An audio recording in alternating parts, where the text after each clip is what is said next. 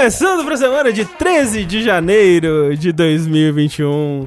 Este que é 272 edições é o seu podcast que tá sempre aqui marcando o passar do tempo, a virada dos anos, os anos que passam e não voltam mais, Ou às vezes o ano que parece que não passou. que parece que, né, tá apenas em seu 13 terceiro mês aí, continuando. Mas não é verdade, porque se você olhar no calendário, vai estar o númerozinho bonitinho lá. Vai estar 2021 certinho, direitinho. Esse ano que certamente vai ser maravilhoso, que tudo vai se resolver, tudo vai melhorar. E para garantir que isso seja verdade, estou aqui com o Eduardo Sushi, Eu. que em 2021 ele prometeu que vai fazer um esforço, vai ser difícil pra ele, Hum. que não é o que ele naturalmente faz, mas ele vai tentar fazer mais lives de Souls. Ele falou que, assim, contra as vontades dele, contra olha, olha o que só, ele olha só. quer fazer. Eu tô fazendo agora as lives de Souls e eu queria dizer que eu jogo mais Souls na cabeça de vocês do que eu jogo de fato. Mais ou menos. Não, não, não, não, não, não, não, não, não. Fatos. Aqui, ó. Fatos. aham. Em 2015 joguei muito Bloodborne. O ano que. 2015. Há seis anos atrás. Aham. Eu joguei muito Bloodborne, de fato. Em 2016, quando a gente mudou pra São Paulo, eu não joguei Bloodborne. 2017 eu não joguei Bloodborne. Eu fui jogar de novo só tipo em 2019, quando eu fiz a jogabilidade férias com o Rafa. Ah, você tá querendo dizer ano retrasado? Ah, mas vocês agem como se eu jogasse todo mês. Mas é a primeira impressão que fica, né, Xixi? É. É, é verdade. Mas o negócio é que você fala assim. Você falou pro moço, por exemplo. É, o moço perguntou no Twitter pra você. Ai, como é que eu viro um profissional de Souls? Né? É, fazendo rolamento na minha casa, blá blá. Aí você falou, não, na verdade jogando 12 horas seguidas, sentindo culpado depois. Só que repetindo isso por vários dias seguidos. Mas, Sushi, você, quando você fez 12 horas de stream direto jogando Souls, você nem percebeu? É, vários dias seguidos? Você tava trabalhando, então você não pode falar, ai, foi um tempo jogado fora. Não. Mas, eu- mas eu não tô falando isso. Eu não tô reclamando de eu ter jogado. Eu tô falando que vocês falam que eu jogo muito mais do que eu de fato eu jogo. Mas, mas por que você se sentiu culpado? Não é pra sentir culpado. Porque a gente tem. por- Primeiro, porque a culpa cristã existe. É né? verdade. Exato. É, É, porque... e segundo, porque eu tava jogando fora dos streams também. É, e, e o lance é, se a gente tá Ah. se divertindo, a nossa cabeça vai lá e fala, não pode. Não Por que que você tá achando isso bom? É verdade. Não é pra se divertir. Você ficou 12 horas aqui e achou bom? É. Que que é isso? O Sushi, ele vai lembrar. Ele lembra, vai lembrar do quê? Da, da secretária do presidente da Play TV, que me parou no ponto de ônibus pra perguntar. assim, Ah, não, fala a verdade, vocês não trabalham, vocês só ficam jogando joguinho. Tá jogando uns é isso, é isso que o Sushi vê na mente dele. Ele vê a secretária lá. Ele sacou um celular, né? Sacou um Isso. celular e tava com a live do, do Sushi jogando Bloodborne 2015. Isso, Pronto pra argumentar. isso. É, mas sou eu aqui, essa pessoa que tem um problema nada anônima de Souls. Mas além de mim, nós temos Rafael Kina. Alô! Que ele faz mais stream de Dark Souls do que eu. Mas ninguém fala nada. Mas é, mas é porque eu jogo muitas coisas diferentes, entendeu? Mas eu não falo, mas eu penso. E o, governo, e o governo não, fala, não faz nada. Não faz nada governo o faz governo nada. quanto a isso. E o Rafa prometeu que em 2021 ou 2020 é, 2.0 que ele vai ser mais gentil com ele mesmo. Vou assim. Olha aí. Por exemplo, hoje eu só me bati a mim mesmo três vezes. Ah, já é um começo. Já, Já, né? é Já melhor. melhorou, Já tá. Às vezes eu me mordo, né? Ou eu vi um negócio, uma série na Netflix que a menina se morde. Isso é uma coisa de verdade ou não? Assim, eu alcanço meu braço. Bom, boca, se né? tá na Netflix, deve ser verdade, né? É. Ela se morde, eu fiquei tipo, caramba, é alguma coisa de verdade ou não é? Mas, bem, não sei se é invenção da Netflix. Mas é, as pessoas falando que sim, então desculpa, não se mordam. Mas, quem está, na verdade, se mordendo de vontade de completar as resoluções de 2021 é ele, Tengumaru. Eu moido. que tem essa carinha de mod de anime, Uhum. mas que em 2021 a resolução dele é tomar vacina Uhum. pra gente finalmente fazer a competição internacional de parkour no prédio onde ele mora. Não é Vou verdade? chamar todas as crianças que. que Participar que- com as crianças, né? Finalmente conhecer essas crianças que a gente mal, né, mal conhece e já considera pacas, assim. É, não, é. Participa de todas as gravações. A gente é quase ouvinte do podcast dela. É isso. é basicamente isso. Assino, cara. Toda semana eu tô lá batendo cartão firme É. e forte. Mas a- essa competição de parkour que você tá falando, hein, Rafa? O parkour na, na casa do Tengu, ele é aquele competição de É pique-pega? Vocês já viram a competição de? Porra. Porra, edição de Pique é legal, é muito louco. É, é tipo um parkour louco. É mesmo? Ah, É. pode crer, pô, tô ligado, tô ligado, tô ligado. tô É ligado. tipo uma arena né, grande, com várias plataformas e rampas e ferros e coisas. Mas pra você ser bom, você tem que ser bom em parkour. É. Então, tipo, é dois caras bons em parkour usando o que sabe pra tentando um fugir do outro e pegar o outro. e é doideira. muito louco. É intenso pra caralho, assim. É, É? muito Parece, doido. Parece ser interessante. É. Parece. bem É, um. Mirror's Edge Battle Royale de citado. É tipo isso. Pique pega, inclusive, que sempre foi o meu pique menos preferido. Que quem era bom tinha que saber correr, né? Hum. É. E eu nunca fui E muito bom de esquivar correr. também. É, eu preferia o pique esconde, mais legal. É, eu que já é um muito pique mais. de stealth e investigação. O negócio do pique-pega é que quando você era o pegador, se você era o gordinho, as pessoas ficavam te dando olé, sabe? Ficavam, É, te, total. É, ficavam te humilhando ali na a história da minha dela. vida. E olha que eu nem era muito gordinho quando criança, mas eu nunca fui bom de correr. É, não, tem, Idem, tinha um- tem um idem. quê de escárnio, né? É feio. Eu primeiro, antes de mais nada, queria falar que eu fiquei um pouco triste agora.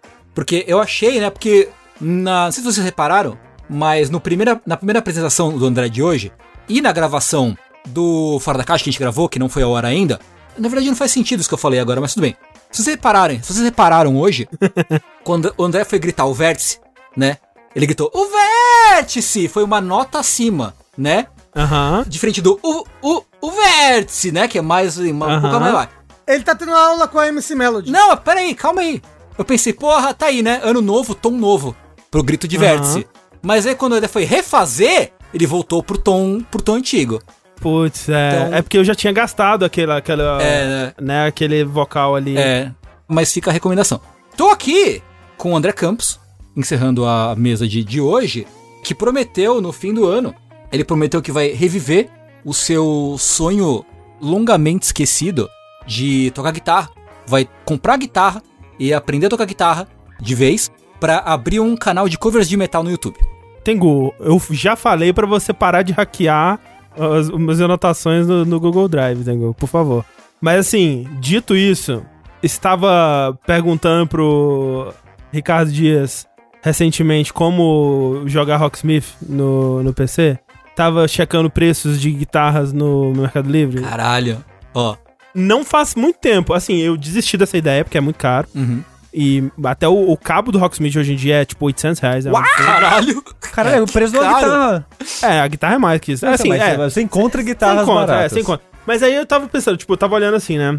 E aí eu descobri, assim, o, uma guitarra, que eu acho muito bonita a Les Paul, né? Aquela guitarra Les Paul. Sim. E aí eu procurei no, no Mercado Livre Les Paul. Não, ela é muito cara. Então, eu procurei Les Paul. E achei umas guitarras baratas, né? Tipo, porra, assim, barato. Mil e pouco, né? Tipo, porra, muito mais barato do que eu tava imaginando, né? Ué, não é possível um negócio desse. Por que que tá tão barato assim? Aí eu procurei. Gibson Les Paul. Aí apareceu as guitarras de 20 mil reais, apareceu uns Ah, negócios bonitos ali. Aí eu entendi, né? Então, É. eu acho que era isso. André de Flying V. Eu acho que combina com o André uma Flying V, hein? Uma Porra. Explosion, assim. Porra. Porra, Flying V, caralho. Caralho. Eu tinha uma, uma é, Exploder de... Ex- Explorer, né? Não, é, acho que é Exploded, que é tipo um X. Ah, X, essa eu não sei. Eu tinha um Explorer do, do de, de Guitar Hero 2, o que era o controle de 360 que plugava no USB no PC. Enfim, É, mas ó, fica aí a dica pra que se algum ouvinte tiver aí um cabo de Rocksmith dando sopa, e uma Gibson Les Paul, Porra. 1979, né, de 20 mil reais pelo menos, por é, favor. fica aí, entre em contato com a gente, contato.jogabilidade.de. Acho que é uma Fender Stratocaster, André, mas barata. É, ela, é- ela é bonitinha, né? Cla- Uma carinha é clássica clássica. também. É, é bonitinha. Ela, ela é muito padrãozona, né? Você pode fazer a sua própria guitarra em casa também. Você pode. Pode, pode. fazer. Realmente. O, o céu é o limite quando se é capaz de sonhar, na verdade, já diria Naruto. Falarei, Fender é de indie. Gente, faz tantos anos que eu não vejo instrumento que Fender pra mim era tudo menos indie na época. eu tava querendo aprender guitarra. Eu tenho que fazer uma confissão aqui. Uma confissão de ano novo. Presta atenção. Hoje, eu tava no Twitter, né? Ah, tô no Twitter, vendo notícias ruins do mundo, blá blá blá. E eu botei um Que é vídeo isso pra que você faz tocar. no Twitter. Eu botei um vídeo pra tocar lá no Twitter. E eu falei, meu Deus, é a minha voz. Eu abri o vídeo e era o Monark falando. Ah, não! Pariu! Puta que pariu! Gente, no vídeo Confirmado. tem um momento que ele fala que é igual, é igual. Eu fiquei muito. Agora você vai ter que ir de- e desbanir todo mundo que falou que sua voz tá o Monark. Caralho, Rafa. Nunca. Mas você tem uma lista de pessoas Cara, pra pedir Você desculpas. vai fazer uma live desbanindo to, pessoa por pessoa que você Rafa. baniu. Tomou a vacina, Rafa vai partir numa peregrinação pelo Brasil, É. pedindo desculpas pessoalmente pra Caralho. cada um. É, agora Mas, coloque gente, hashtag gente, vai ter desculpa. Gente, eu vou, eu vou mandar o vídeo pra vocês. É muito igual. Você não precisa me convencer, eu já acho que essa é a voz parece a voz do Eu Monark. nunca ouvi o Monark, então eu não conheço. não. Caralho, eu tô, eu tô muito puto por algum motivo. Não sei porquê, mas eu tô meio puto.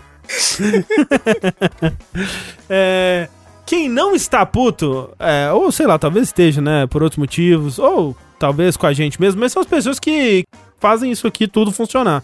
Na verdade, porque estamos entrando aí no nosso sexto ano de existência, graças a pessoas como você, que vão mês após mês nas nossas campanhas do Patreon, do Padrinho, do PicPay, com o seu sub na Twitch e contribuem com o valor que lhes é possível, né? A gente tem pessoas que contribuem ali com um real, pessoas que contribuem com, sei lá, 50, 100, 200 reais, um absurdo. Não não sei como a pessoa faz uma coisa dessa, mas assim, muito obrigado. Bom gosto, Muito, né? muito obrigado. E nós temos também pessoas que contribuem com o, o sub, né? Com o Prime Gaming aí, que caso você assine qualquer serviço da Amazon, né? Amazon Prime, o, Prime Music, não sei como é que chama, o Prime Video, né? Ou qualquer outra coisa, você ganha todo mês uma inscrição que você pode presentear ao criador, né? Ao streamer é, da Twitch da sua escolha. E nós agradecemos profundamente se você decidir dedicar a gente que isso fez uma grandíssima diferença é, em 2020, tá fazendo uma grande diferença pra todo mundo, né? Aí é aquela mamata que a gente não sabe até quando vai durar, mas que a gente tá muito grato que ela existe, muito grato a todo mundo que decide dedicar todo mês o seu sub a gente, que é uma coisa que faz toda a diferença pra gente, sai de graça pra você e tira o dinheiro diretamente do, do bolso do Jeff Bezos, que não é mais o homem mais rico do mundo. Não. Ah, não. Olha só. Não, por causa do Prime. Todo mundo aí, ó, tirando dinheiro Porra, dele aí. mandaram bem, hein? Aí. Caralho. Mandaram bem pra caralho. Foi passado aí pelo Elon Musk, né? É. Agora vamos tirar o dinheiro do Elon Musk também, gente. Vamos lá. Próxima Vamos missão. Vamos invadir as minas de esmeralda e liberar os trabalhadores. Exatamente. Eba! Mas então, qualquer valor já faz toda a diferença. E a gente torce pra que em 2021 vocês continuem trilhando essa jornada junto com a gente, que a gente seja capaz de continuar à altura das suas expectativas e do seu gosto, né? Então, é sempre bom lembrar que aqui na Twitch, onde esse podcast está sendo gravado ao vivo, às quartas-feiras, 8h30, a gente faz a live da gravação do Vértice, né? Então, twitch.tv barra jogabilidade, a gente vai estar ao vivo aqui às quartas-feiras e a gente vai estar ao vivo todos os dias, na verdade, né? Porque a gente tem lives diárias, jogando coisas diversas. Na sexta a gente tem o Saideira, mas todo dia tem diversão e confusão e gritaria. Infotenimento, Aqui. né? Infotenimento, o famoso e almejado infotenimento você encontra aqui com a gente. E pra você que já acompanha nossas lives, saiba que a gente tem não só o Vértice, mas vários outros podcasts que você pode é, encontrar onde quer que você escute podcasts aí. Você pode ir no seu agregador favorito, seja ele o Google Podcasts, o Spotify, Apple Podcast, o né, um Pocket Cast, Podcast Addict, o que quer que seja aí, e procurar por jogabilidade, que você vai encontrar uns funk é, é, diversos por aí. E também os nossos podcasts aí, que contam não só com Vértice, mas tem o Dash, tem o Fora da Caixa, tem o Linha Quente, tem agora o, o Jack, né, o Rejack, que foi ressuscitado recentemente no nosso podcast de anime. E então, muita coisa, muita coisa para te entreter e informar, na é verdade? E graças a quem? Graças a pessoas como o Francisco Gonçalves. O Jefferson Guerra. O Kaique Alves da Silva. E o Lucas de Oliveira. Então, muito obrigado a todos vocês e tantos outros que fazem essa diferença e que moram dentro dos nossos corações. E é por isso que eu tenho que continuar comendo coisas muito gordurosas para o meu coração continuar expandindo e Hum, é- captando mas é o mais a mais gordura pessoas. vai ocupar espaço das pessoas, não pode. Ah, é? é. É verdade. vai entupir Desculpa. tudo, né? É, Como é que as pessoas vão entrar nas suas artérias? É verdade. Tem que pegar uma doença de Chagas, então. Tem que pegar uma... Porra aí. Porra, olha aí, ó. Cadê mosquito? Que aí o coração Vem- vem cresce. mosquito. Essa, aqui é a tática, a estratégia. Não é mosquito, né? É o, é o barbeiro, né? barbeiro, é um besouro. Que É, é, o barbeirão. um. É um inseto. E, é isso, e de E- fato é um inseto. É um Não bicho é. escroto e a gente falou sobre bichos escrotos num DLC recente, que é o nosso podcast bônus, inclusive, que é, contribuindo. Foi o penúltimo ou foi o último? Foi o penúltimo gravado, mas o, o mais recente ainda não foi publicado, então... Ah. Aliás, acabei de lembrar que eu esqueci de publicar ele no Facebook. Desculpa. Desculpa, clube do Facebook. É, Vocês podem ver que duas semanas, gente, afeta muito a mente das pessoas. Eu porque a, gen- a gente tá aqui, ó, sem rumo nenhum nessa abertura, mas a gente terminou ela. Terminamos. Tamo aí, tamo- aos trancos e barrancos, mas estamos aqui. É um verso de jogos, né? Afinal de contas, ele tem um número par. Significa que semana que vem nós vamos falar de notícias. Já tem muitas notícias aí, muitas coisas É, isso é acontecendo. verdade. É, mas essa semana a gente vai falar do que a gente tem jogado. E o que a gente tem jogado nesse recesso, né? Nessas duas semanas que a gente tirou pra desopilar um pouquinho, ficar longe um pouquinho da- das coisas e fazer coisas diversas, né? O que a gente fez exatamente, é, a gente vai deixar pra falar no, no DLC Cedilha, que a gente já gravou, inclusive. E o próximo episódio aí a gente vai falar mais sobre o que a gente fez no- nesse recesso. Mas dentre as, essas coisas diversas, a gente jogou joguinhos também, né? É, a gente jogou bastante joguinhos. É. Mas a gente não vai falar todos deles aqui, porque muitos joguinhos que a gente jogou era com foco de pesquisa pra jogos dos melhores do ano. Isso. Vai ter o Dash dos melhores do ano. Uhum. Assim, eu só tô repetindo aqui porque, não sei se vocês sabem, mas na- nas lives que eu tava fazendo durante o recesso, era muito frequente as perguntas. Vai ter o Dash melhores do ano? Fica aqui a informação. Sim, vai ter o Dash Sim, melhores é, do ano. eu, eu, por exemplo, usei bastante esse tempo pra correr atrás dos jogos que eu tinha deixado passar. Jogos que eu, putz, eu preciso jogar esse jogo, mas não, não tava conseguindo é, encontrar tempo. É, eu, E- eu também. Eu acabei jogando uns sete jogos diferentes. né? eu joguei É, bastante durante coisa. daí. Obviamente a gente não vai falar de todos os jogos que a gente jogou aqui. Mas eu queria começar então, já, que eu tô Por falando favor, isso aqui. por favor. E eu queria trazer um jogo que eu gostei, mas acho que não o suficiente pro top 5 e não o suficiente pra nossa lista de jogos esquecidos. Que ele Uhum. foi um jogo esquecido, mas eu acho que tem outros jogos esquecidos que eu prefiro enaltecer naquele podcast específico. Então Certo. resolvi um vértice. Aí. Por que não? Ele não vai entrar no Dash, mas por que não um vértice? Que é o Signs of the Sojourn. Olha aí. Que foi um jogo que saiu mais pro meio do ano passado, é, em 2020. É o primeiro jogo de um estúdio indiezinho, de três pessoas só o estúdio, que é o Ecodog Games. É Signs of the Sojourner, né? É Sojourner. Jo Sojourner. É uma palavra pouco usada, é difícil. É, isso aí. É Mas daí. é os sinais dele.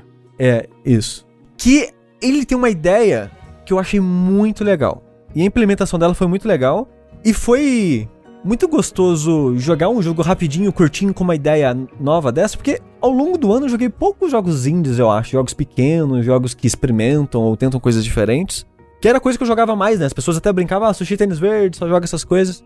E 2020 eu joguei muito pouco desses jogos. E os jogos que eu joguei no final do ano eram basicamente jogos menores, jogos mais curtos, jogos narrativos, com ideias diferentes. E eu gostei muito do que esse jogo fez, que ele é o seguinte: ele é um jogo narrativo com a ideia de focar na conversa dos personagens dessa história. E é você que meio que controla o que o seu personagem vai dizer, mas não através de palavras, mas através de cartas. Porque toda vez que você vai entrar num diálogo, começar o diálogo com alguém, ele é meio que um minigame de fazer meio que, tipo um dominó Hum. de cartas. Que você tem um deck de 10 cartas. Sempre que você coloca cartas, você tem que tirar uma pra colocar outra. Você sempre vai ter esse deck de 10 cartas. Né? Tem esse elemento meio deck building que você vai mudando as cartas que você tem. Mas essas cartas, elas representam quem é você, o que é você, qual é a sua bagagem e como você se comunica com o mundo. Hum. Porque você tem essas cartas que elas são basicamente umas peças de dominó, porque elas têm um símbolo de cada lado dela. Esse símbolo pode ser um círculo, pode ser um triângulo, pode ser um X, pode ser um quadrado. PlayStation. PlayStation. Ô, louco. Na verdade, acho que não é X, é um outro símbolo. Mas é quase os botões do PlayStation. São quatro símbolos no, no É total. uma cruz caída de lado. Isso. E esses símbolos, eles representam sentimentos, comportamentos e ideias. Modos de ver o mundo, basicamente. Que é tipo, é, o círculo é você ser mais. Como que eu posso dizer? É, se identificar com a pessoa, é você ser mais. Empático. Empático, exato. Ser mais gentil. Você ser. É, o, símbolo do triângulo representa uma pessoa mais industrialista. O quadrado é uma pessoa, sei lá, mais artista. Eu não, eu não tô lembrando exato o que são símbolos, mas é. Cada símbolo é meio que uma maneira de ver o mundo. Uma maneira de, de pensar. E a maneira que você encara o mundo é a maneira que você se comunica, de certa forma, né? Se você é um liberal, por exemplo, a maneira que você vê o mundo, economicamente, vai moldar muito a maneira que você vai se comunicar com as Uhum, pessoas, uhum. né? Então, quando você encontra uma pessoa, o jogo avisa, ó, essa pessoa, ela vai usar muito círculo e triângulo. Mas o seu deck tá pronto, você não molda o seu deck antes de falar com a pessoa. Hum. A maneira que você cria o seu deck é sempre depois que você conversa com alguém, você pega um pouco dela pra você. Hum. Então o jogo te oferece três cartas do deck dela e fala qual dessas você quer colocar no seu deck. E você tem que colocar uma delas no seu deck. Porque assim como na vida, todo mundo que passa na sua vida Deixa uma marca. deixa uma marca. Mas quando você começa, você tem a opção de tipo, ah, eu quero montar um deck assim, assim, assado. Ou você começa com. um Você começa com um deck básico. Sei. É com, com o deck da sua vila, digamos assim. Sei. Todo mundo da sua vila inicial se comunica com muitos círculos e triângulos. Uhum. Então você começa com um deck, um, com um deck que é só círculo e triângulo. Aí conforme você vai viajando, e eu já vou entrar nisso, conforme você vai viajando pelo mundo desse jogo e vai conhecendo novas pessoas, é muito interessante que é essa ideia de você meio que não entende como aquela pessoa vê o mundo, como ela se comunica. Então, por exemplo, você mora numa vilazinha isolada que todo mundo se comunica por esses símbolos de círculo e triângulo. Aí você vai pra uma cidade grande, sei lá, São Paulo, por exemplo, como se fosse São Paulo desse mundo. As pessoas comunicam muito pelo quadrado e o X. Eu esqueci qual era o outro símbolo, não era X, mas como se fosse o quadrado e o X. Uhum. Que são símbolos que são mais, sei lá, capitalistas, mais coisa, é, coisa a ver com dinheiro, coisa a ver com. Materialista. com materia é, mais materialista, mais industrialista, coisas do tipo assim. Então você não consegue se comunicar com a pessoa, o seu diálogo falha. Só que você pega uma dessas cartas pra você. Uhum. Então, você aos poucos vai ficando mais apto a conversar com as pessoas Entendi. daquela região. Mas ao mesmo tempo, se você tá colocando mais, sei lá, quadrado e X no seu deck, quando você volta pra sua vila natal, você não consegue conversar com eles Que mais. interessante. Então, tipo, essa ideia da carta eu achei muito legal, dos decks, assim, no geral, porque é meio que uma extrapolação exagerada de como acontece. Uhum. Porque, por exemplo, eu não moro na minha cidade natal há. Eu saí de lá em 2010. A gente tá em 2021, então 11 anos. Faz 11 anos que eu não moro na minha cidade natal. Não é que eu não vou conseguir ter uma conversa com as pessoas de lá. Mas vai ter um choque, né? Vocês são pessoas diferentes. É. Exato. Tipo, é, é tipo voltar pra sua cidade e tentar conversar com um amigo de infância, né? Isso. E aí, Hoje os dois são pessoas diferentes, né? E é isso que esse jogo faz o tempo todo, André. Aham. Porque qual que é a história do jogo agora? Você vive num mundo pós-apocalíptico que não é necessariamente a Terra, mas é como se fosse a Terra num cenário pós-apocalíptico. Que é um deserto meio Mad Max, Hum. esse mundo onde se passa a história, pelo menos. Onde não tem muita água, onde recursos são escassos. E você começa a história criancinha, você e seu melhor amigo, tendo uma conversa e se desentendendo. Aí a sua mãe vem, aparece e fala: opa, não é assim. Vocês têm que ar- arrumar uma maneira de se entender durante a conversa. E me- meio que ensinando a, a como funciona a mecânica do jogo e ao mesmo tempo o conceito da mecânica do jogo. Hum. E a sua mãe, ela é uma. Como que eu posso dizer? Ela é uma viajante. Que ela sai por aí com uma caravana, visitando várias cidades, comprando produtos dessas cidades e trazendo pra sua Sacoleiro. vila. tipo isso. E trazendo pra sua vila. Porque nesse mundo, viajar é perigoso. Hum. E como é um deserto, é escasso, nenhuma vila produz muitas coisas diversas, digamos assim. Produz uma coisa específica. Hum. É meio que boa em produzir uma coisa específica. Então, a sua mãe, ela viaja para essa região, comprando coisas e levando pra lojinha dela para vender essas coisas. Entendi. E essa caravana que ela faz parte, ela é meio como se fosse uma instituição. É como se fosse uma empresa, digamos assim. E a história começa de fato quando sua mãe morre Hum. e você herda a lojinha dela. E você herda o espaço dela nessa caravana. Hum. Então, você começa o jogo. Ah, o símbolo tá ali, ó. É um diamante. É, O X que eu tava esquecendo é um diamantezinho. um losango. É. É tipo losango. Então o jogo começa com você pela primeira vez na sua vida saindo da sua cidade natal e viajando com essa caravana. Hum. E você vai fazer essa rota da caravana e volta no final pra sua cidade natal. E você passa um mês fora. Uhum. E durante essas viagens, ele tem um esquema de. Quando você vai pra uma cidade, dependendo da distância no mapinha, que tem um, um mapa, né, que você escolhe as cidades que você quer ir, vai passar dias. Conforme os dias vão passando, você vai ficando cansado. Conforme você vai ficando cansado, vai, aparecendo cartas de cansaço no seu deck. Hum. Que são cartas que vai cagar a sua conversa, É basicamente. carta de. Que não conecta com nada. Eu não quero conversar. É. Deixa em paz. É tipo, sei lá, você não tá com cabeça pra conversar com as pessoas. Sei. Porque suas conversas é basicamente, você vai chegar numa cidade, ir atrás de um mercador de alguma coisa, tentar aprender sobre aquela cidade e ver se você compra ou ganha algo daquela cidade pra você Uhum. levar pra sua, pra sua lojinha. Então é basicamente isso. E assim você vai conhecendo mais sobre a cidade que você tá, sobre os produtos dela e sobre a sua mãe. Hum. Porque aparentemente a sua mãe era uma pessoa muito famosa e você aparentemente parece muito com ela. Porque sempre que você chega nas cidades da rota, todo mundo nossa, você é filho dela. Que legal. Aí você me conversa com ela e você começa a descobrir que a sua mãe era uma pessoa muito importante e muito influente. Hum, E que a empresa que gerencia a caravana odiava ela. hum. E que ela tinha segredos espalhados por aí. Uma conspiração. Então, a ideia do jogo, depois desse primeiro mês, que é um mês que você aprende a jogar basicamente, é. Você tem várias coisas. Você pode continuar seguindo a rota da caravana, você pode tentar descobrir coisas da sua mãe, você pode tentar descobrir coisas sobre a empresa da caravana, você pode tentar descobrir coisas sobre outras coisas, porque a ideia do jogo é que ele é curtinho. Eles são só cinco meses, né? Então são meio que cinco loops de viagem. Uhum. E é tipo quatro horas, assim, ma- mais ou menos. Você termina esse loop dos cinco meses. Só que você não consegue focar em tudo que você quer. Você tem que escolher. Tipo, beleza, eu vou focar na história da minha mãe. Foi o que eu tentei fazer. Eu descobri um pedaço da história, mas eu não descobri tudo. Hum. Então, tipo, tem vários finais e várias coisas que você consegue tentar. E se você gostou muito da, é, da narrativa do jogo, ou dessa mecânica é, de interação do jogo, ele tem esse incentivo pra você voltar. Mas o incentivo é narrativo. Ele, ele tipo, no fim das contas, você vai estar É, você vai estar fazendo jogando o jogo Isso, do isso. Aham, exato. É, é, a única coisa que vai mudar é a narrativa. E pra você fazer finais diferentes, você, tipo, você vai ter que frequentar cidades que eu sabia que existia, mas eu não sabia chegar. Porque uma coisa que esse jogo faz é que eu falei que você conversa com as pessoas, mas como é que funciona essa conversa, né? Faz de conta que você vai conversar com a com uma melhor amiga da sua mãe, que é a primeira pessoa que você conhece assim que você sai da cidade, numa cidade vizinha. Ela vai conversar com círculos e triângulos igual você, Uhum. só que, tipo, além disso, você tem que completar meio que uma série de elos. Que faz de conta, eu joguei uma carta que é bolinha bolinha. O último símbolo, a pessoa tem que encaixar no meu. Hum. Tipo, dominó que eu comentei. Aham. É. Então faz de conta que a pessoa vai lá e jogou uma carta que é bolinha triângulo. Agora eu preciso jogar uma carta que começa com um triângulo e termina de preferência num símbolo que eu acho que aquela pessoa tem. Porque senão dá um Ah. silêncio constrangedor. Exato. E, né, Então é, é um- é um dominó cooperativo. né? Isso. Porque o do dominó você tenta jogar símbolos que você acha que a pessoa não tem, certo? Na outra ponta. É, você quer acabar sua mão antes da outra pessoa acabar a dela. Sim, sim. Então, É. Sim. Mas o, o dominó que eu digo é só de você estar encaixando símbolos. Uhum. sim, sim. E, e- e é, é uma carta com um símbolo numa ponta e outro símbolo em outra ponta, entendeu? Por Isso. isso que lembra muito do dominó. Mas você tá certo, Rafa, porque a ideia do jogo é que a conversa ela é uma cooperação. Aham. Vocês estão tentando criar alguma coisa ali, sabe? Vocês não estão, tipo, brigando. A Sim. ideia é que você tá indo num lugar e tá tentando ter uma conversa de boa com a pessoa. Então você quer se entender com ela. Então você quer conectar essa linha.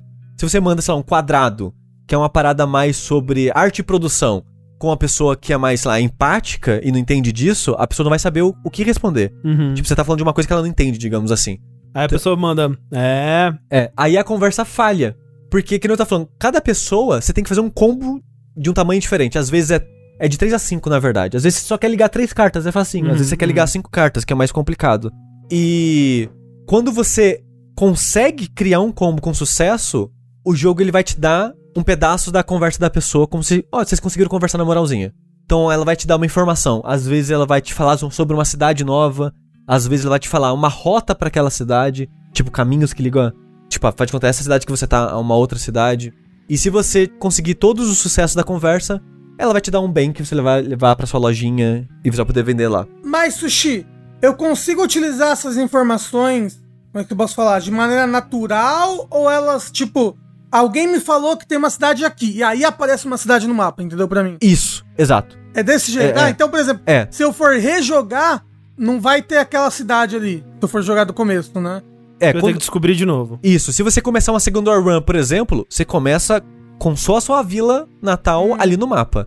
Entendi. Então, a pessoa me dá uma informação, mas uma informação dentro Pro do jogo, ali. É. Exato, é. Porque o mapinha do jogo não é um mapa livre, ele é um mapa de ícones. Que você clica e fala, quero ir ali.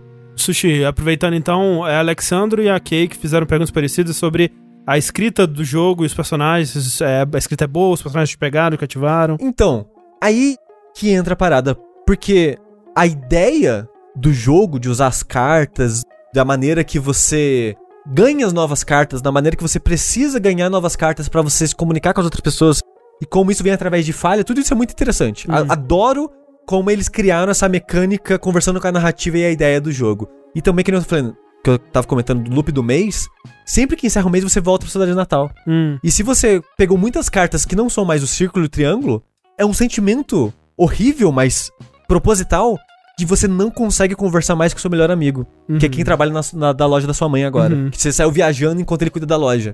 É um sentimento que é proposital pra eles, e eles fizeram isso muito bem, que você volta pro seu Natal e você fica, caralho, eu não consigo conversar mais com essa pessoa. É, é frustrante e triste, tipo, essa pessoa que é importante pra minha vida, eu tive que aprender, aprender entre aspas, a me distanciar dela pra crescer e acessar outros lugares Uhum. mas ao mesmo tempo eu não consigo mais conversar com ela. E é, e é até muito interessante porque eu acho que é no terceiro mês. O segundo mês pra mim foi o mais difícil, porque o primeiro, você é meio que obrigado a fazer a rota da caravana. Na segunda que eu falei, foda-se, eu vou fazer o que eu quero, eu comecei pra umas cidades muito loucas e pegar umas cartas diferentes. Uhum. E quando eu voltei pra minha cidade, e eu começou só falhava, eu só eu só falhei, basicamente. Você Toda chegou na cidade que eu ia falhava, falhava. Você chegou na falhava, sua cidade e, e começou a falar de anime pro É. pessoal. É. Gente, É. assisti um Sekai maravilhoso. Nem isso. E tipo, além de eu ter falhado com quase toda a conversa que eu tive, ou seja, eu voltei pra minha cidade natal sem quase nada pra vender, eu não consegui me conectar com o meu, com o meu melhor amigo. Seu amigo. É foda, né? E tipo, e sempre tem meio que uma missãozinha com o pessoal da cidade. Tipo, nesse eles queriam, ah, a cidade é pequena e tal, a gente tá ficando afastado. Aí você é amigo de um cara que trabalha num bar. E ele pensou em fazer um show no bar. Aí seu melhor amigo queria tocar no bar. Aí o cara falou, ah, compra umas castanhas na cidade X pra colocar aqui pra vender no show. E o seu amigo, ah, busca um instrumento top pra mim na cidade tal pra eu tocar ele no Uhum, show. E eu não consegui fazer nada, porque eu não consegui conversar com as pessoas pra ter o sucesso e conseguir essas coisas. Entendi. Então, tipo, falhou essa parte da vila crescer também. E eu cheguei me sentindo um merda. Aí o que, que o jogo faz? No final desse mês, aparece um cachorro.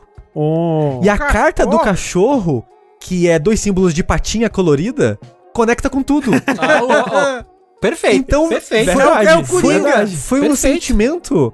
Sim, ó, foi certeiro. Tipo, eu me sentindo merda, não conseguindo conversar com ninguém, não conseguindo fazer nada. Chegou o cachorro e ele fez tudo ser sucesso. É, o E cachorro é o lubri- bem. lubrificante social. É. E tipo, é o melhor uso de cachorro que eu já vi nos jogos. assim, foi, foi, foi genuinamente um sentimento de. Caralho, eu consegui. me-" E foi aquele sentimento de. De chegar em casa cansado, você encontrar o seu, seu animalzinho de estimação. Uhum, uhum. E tipo, aqui tá seguro, sabe? Aqui não tem problema, é só um bichinho, é só um carinho e sente bem. Esse sentimento num jogo do animal de estimação e de você se conectar com ele, eu acho que é o primeiro jogo que faz isso assim. Desse alívio que eu joguei e que eu senti, pelo menos. E é muito bom que a partir disso, a partir daí, de vez em quando você encontra o cachorro em outras cidades passeando. Hum. Mas o seu cachorro? É que ele não é seu, ele é um cachorro é, andarilho. Coitado. E quando você encontra ele, ele tira uma carta de cansaço do seu deck. Hum. É maravilhoso. Sempre que você encontra o cachorro, você fala, porra, é uma conversa que eu sei que eu vou conseguir ter sucesso e vai tirar um cansaço meu, é show. Mas. A gente não merece o cachorro. a gente não merece os cachorros. cachorro. Mas sobre a história do jogo, essa parada da carta cansa com o tempo. Porque ele é tão simples, é um conceito muito bom, ótimo, mas que cansa como Qu- mecânica. Quanto que é a duração do jogo? Umas 4 horas, se você Ok. só fizer um final. Hum. Mas no final dessas 4 horas, eu confesso que eu já tava um pouquinho cansado da mecânica. E além de eu achar que a mecânica cansa, porque ela é tão simples, é no final das contas, os personagens e, a- e o mistério, ele é interessante, mas não é tão interessante assim. Sei. Tipo, é legal. Eu adorei o tempo que eu passei nesse jogo. Mas como eu falei, eu só fiz um final. Uhum. Eu não voltei pra ele pra fazer outros mistérios. Eu me dei por satisfeito, sabe? Sei. Mas se eu quisesse, se eu tivesse animado, tinha mais coisas ali pra mim.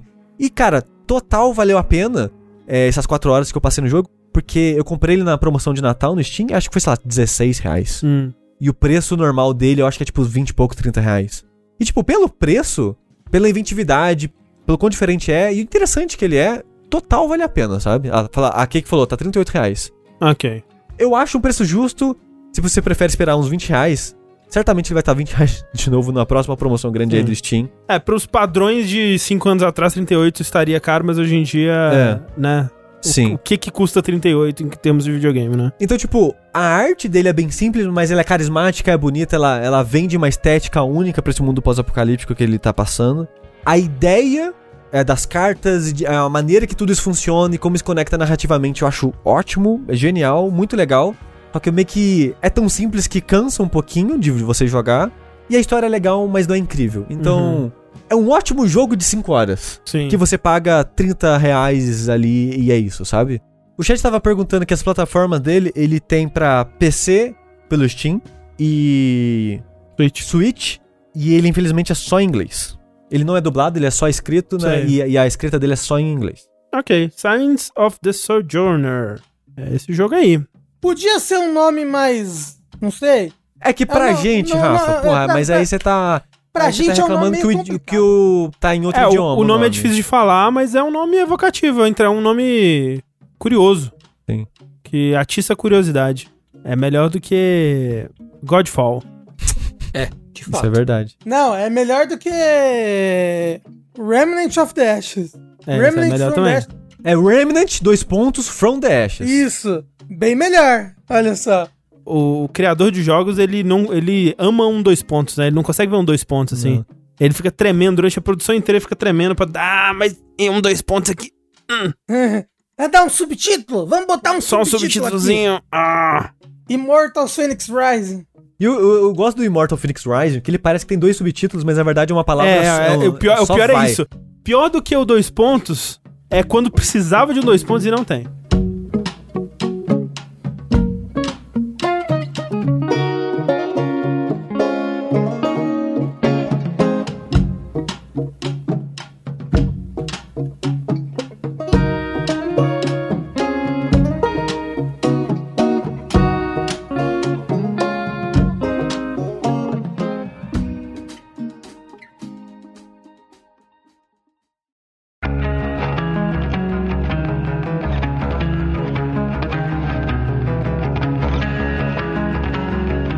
Falou desse joguinho que ele jogou.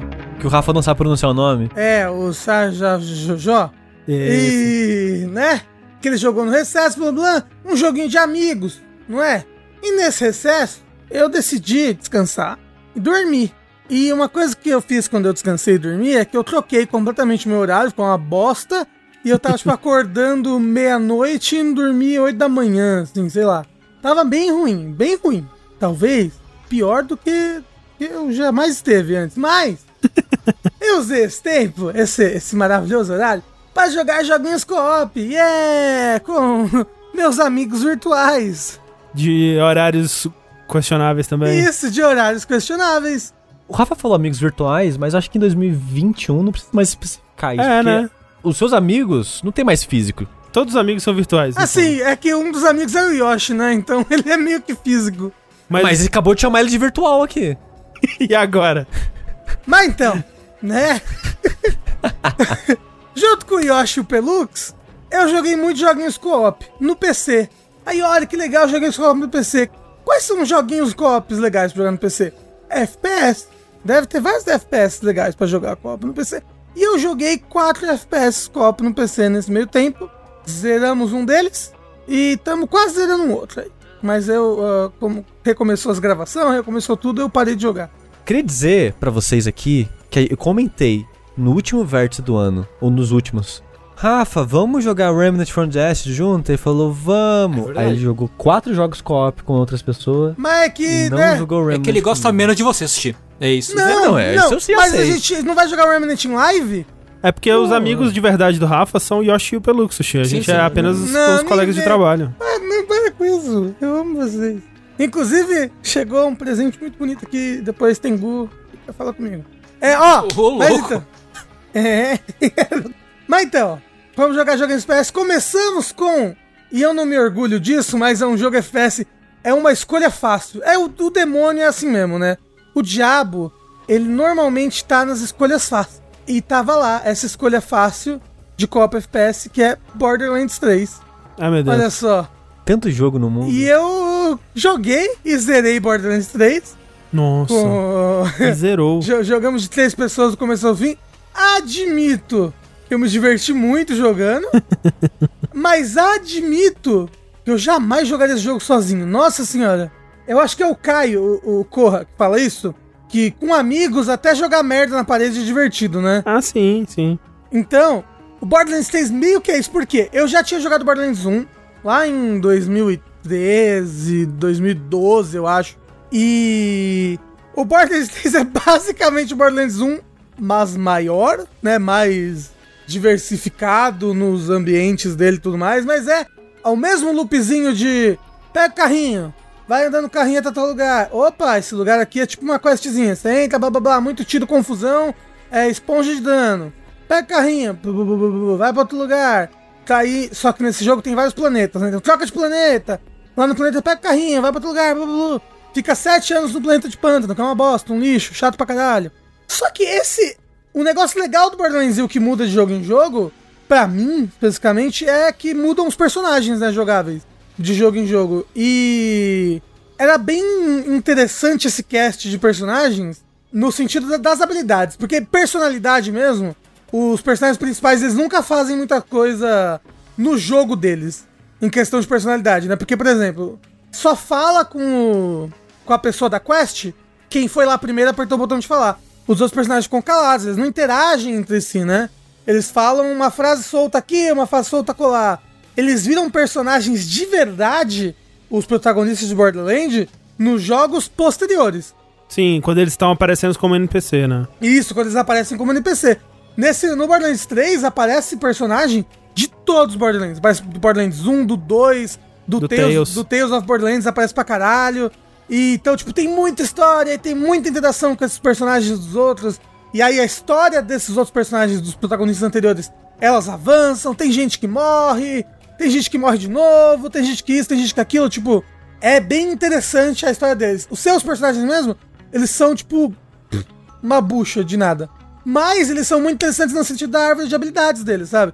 Então era bem legal eu ir evoluindo na minha, na minha personagem, que era a Siren, que é tipo a maga, é uma maga porradeira, Uhum. e ver também como que o Yoshi tava evoluindo na árvore de habilidades dele, que era de um personagem que era. usava mais, tipo. Como é que é o nome daquele negócio que as pessoas saem voando? assim, Drone. Jetpack. Não, Avião. era um, personagem, era um personagem que usava mais drone. Mas o drone não faz a pessoa voar, né, Rafa? Não, mas o coisa voava. O drone. É que você falou, as pessoas saem voando.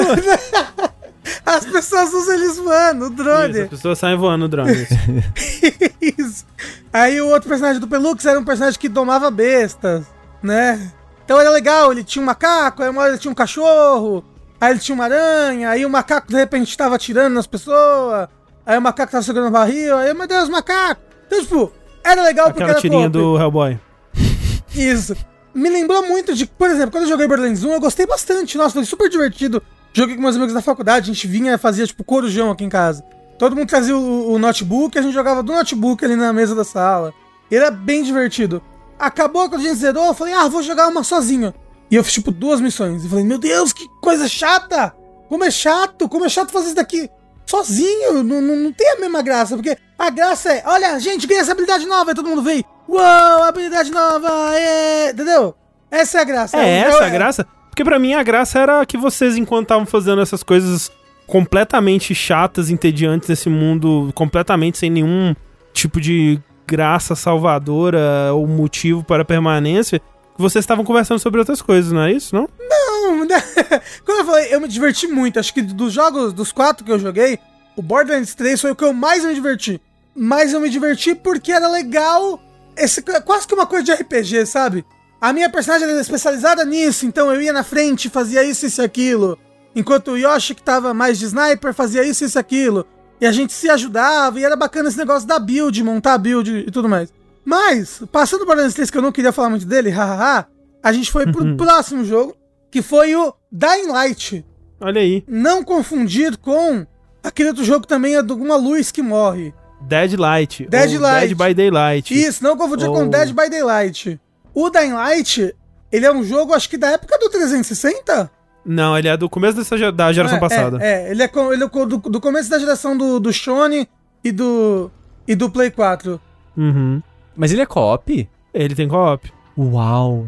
Inclusive, se você procurar no nosso canal do YouTube, tem um do que se trata desse jogo, onde eu gravei com o Márcio, Caralho, que horror! em co-op. Olha só. O que que ele é? Ele é um Dead Island, uma evolução do Dead Island com parkour. Ele é um, um filho bastardo do Dead Island com Mirror's Edge.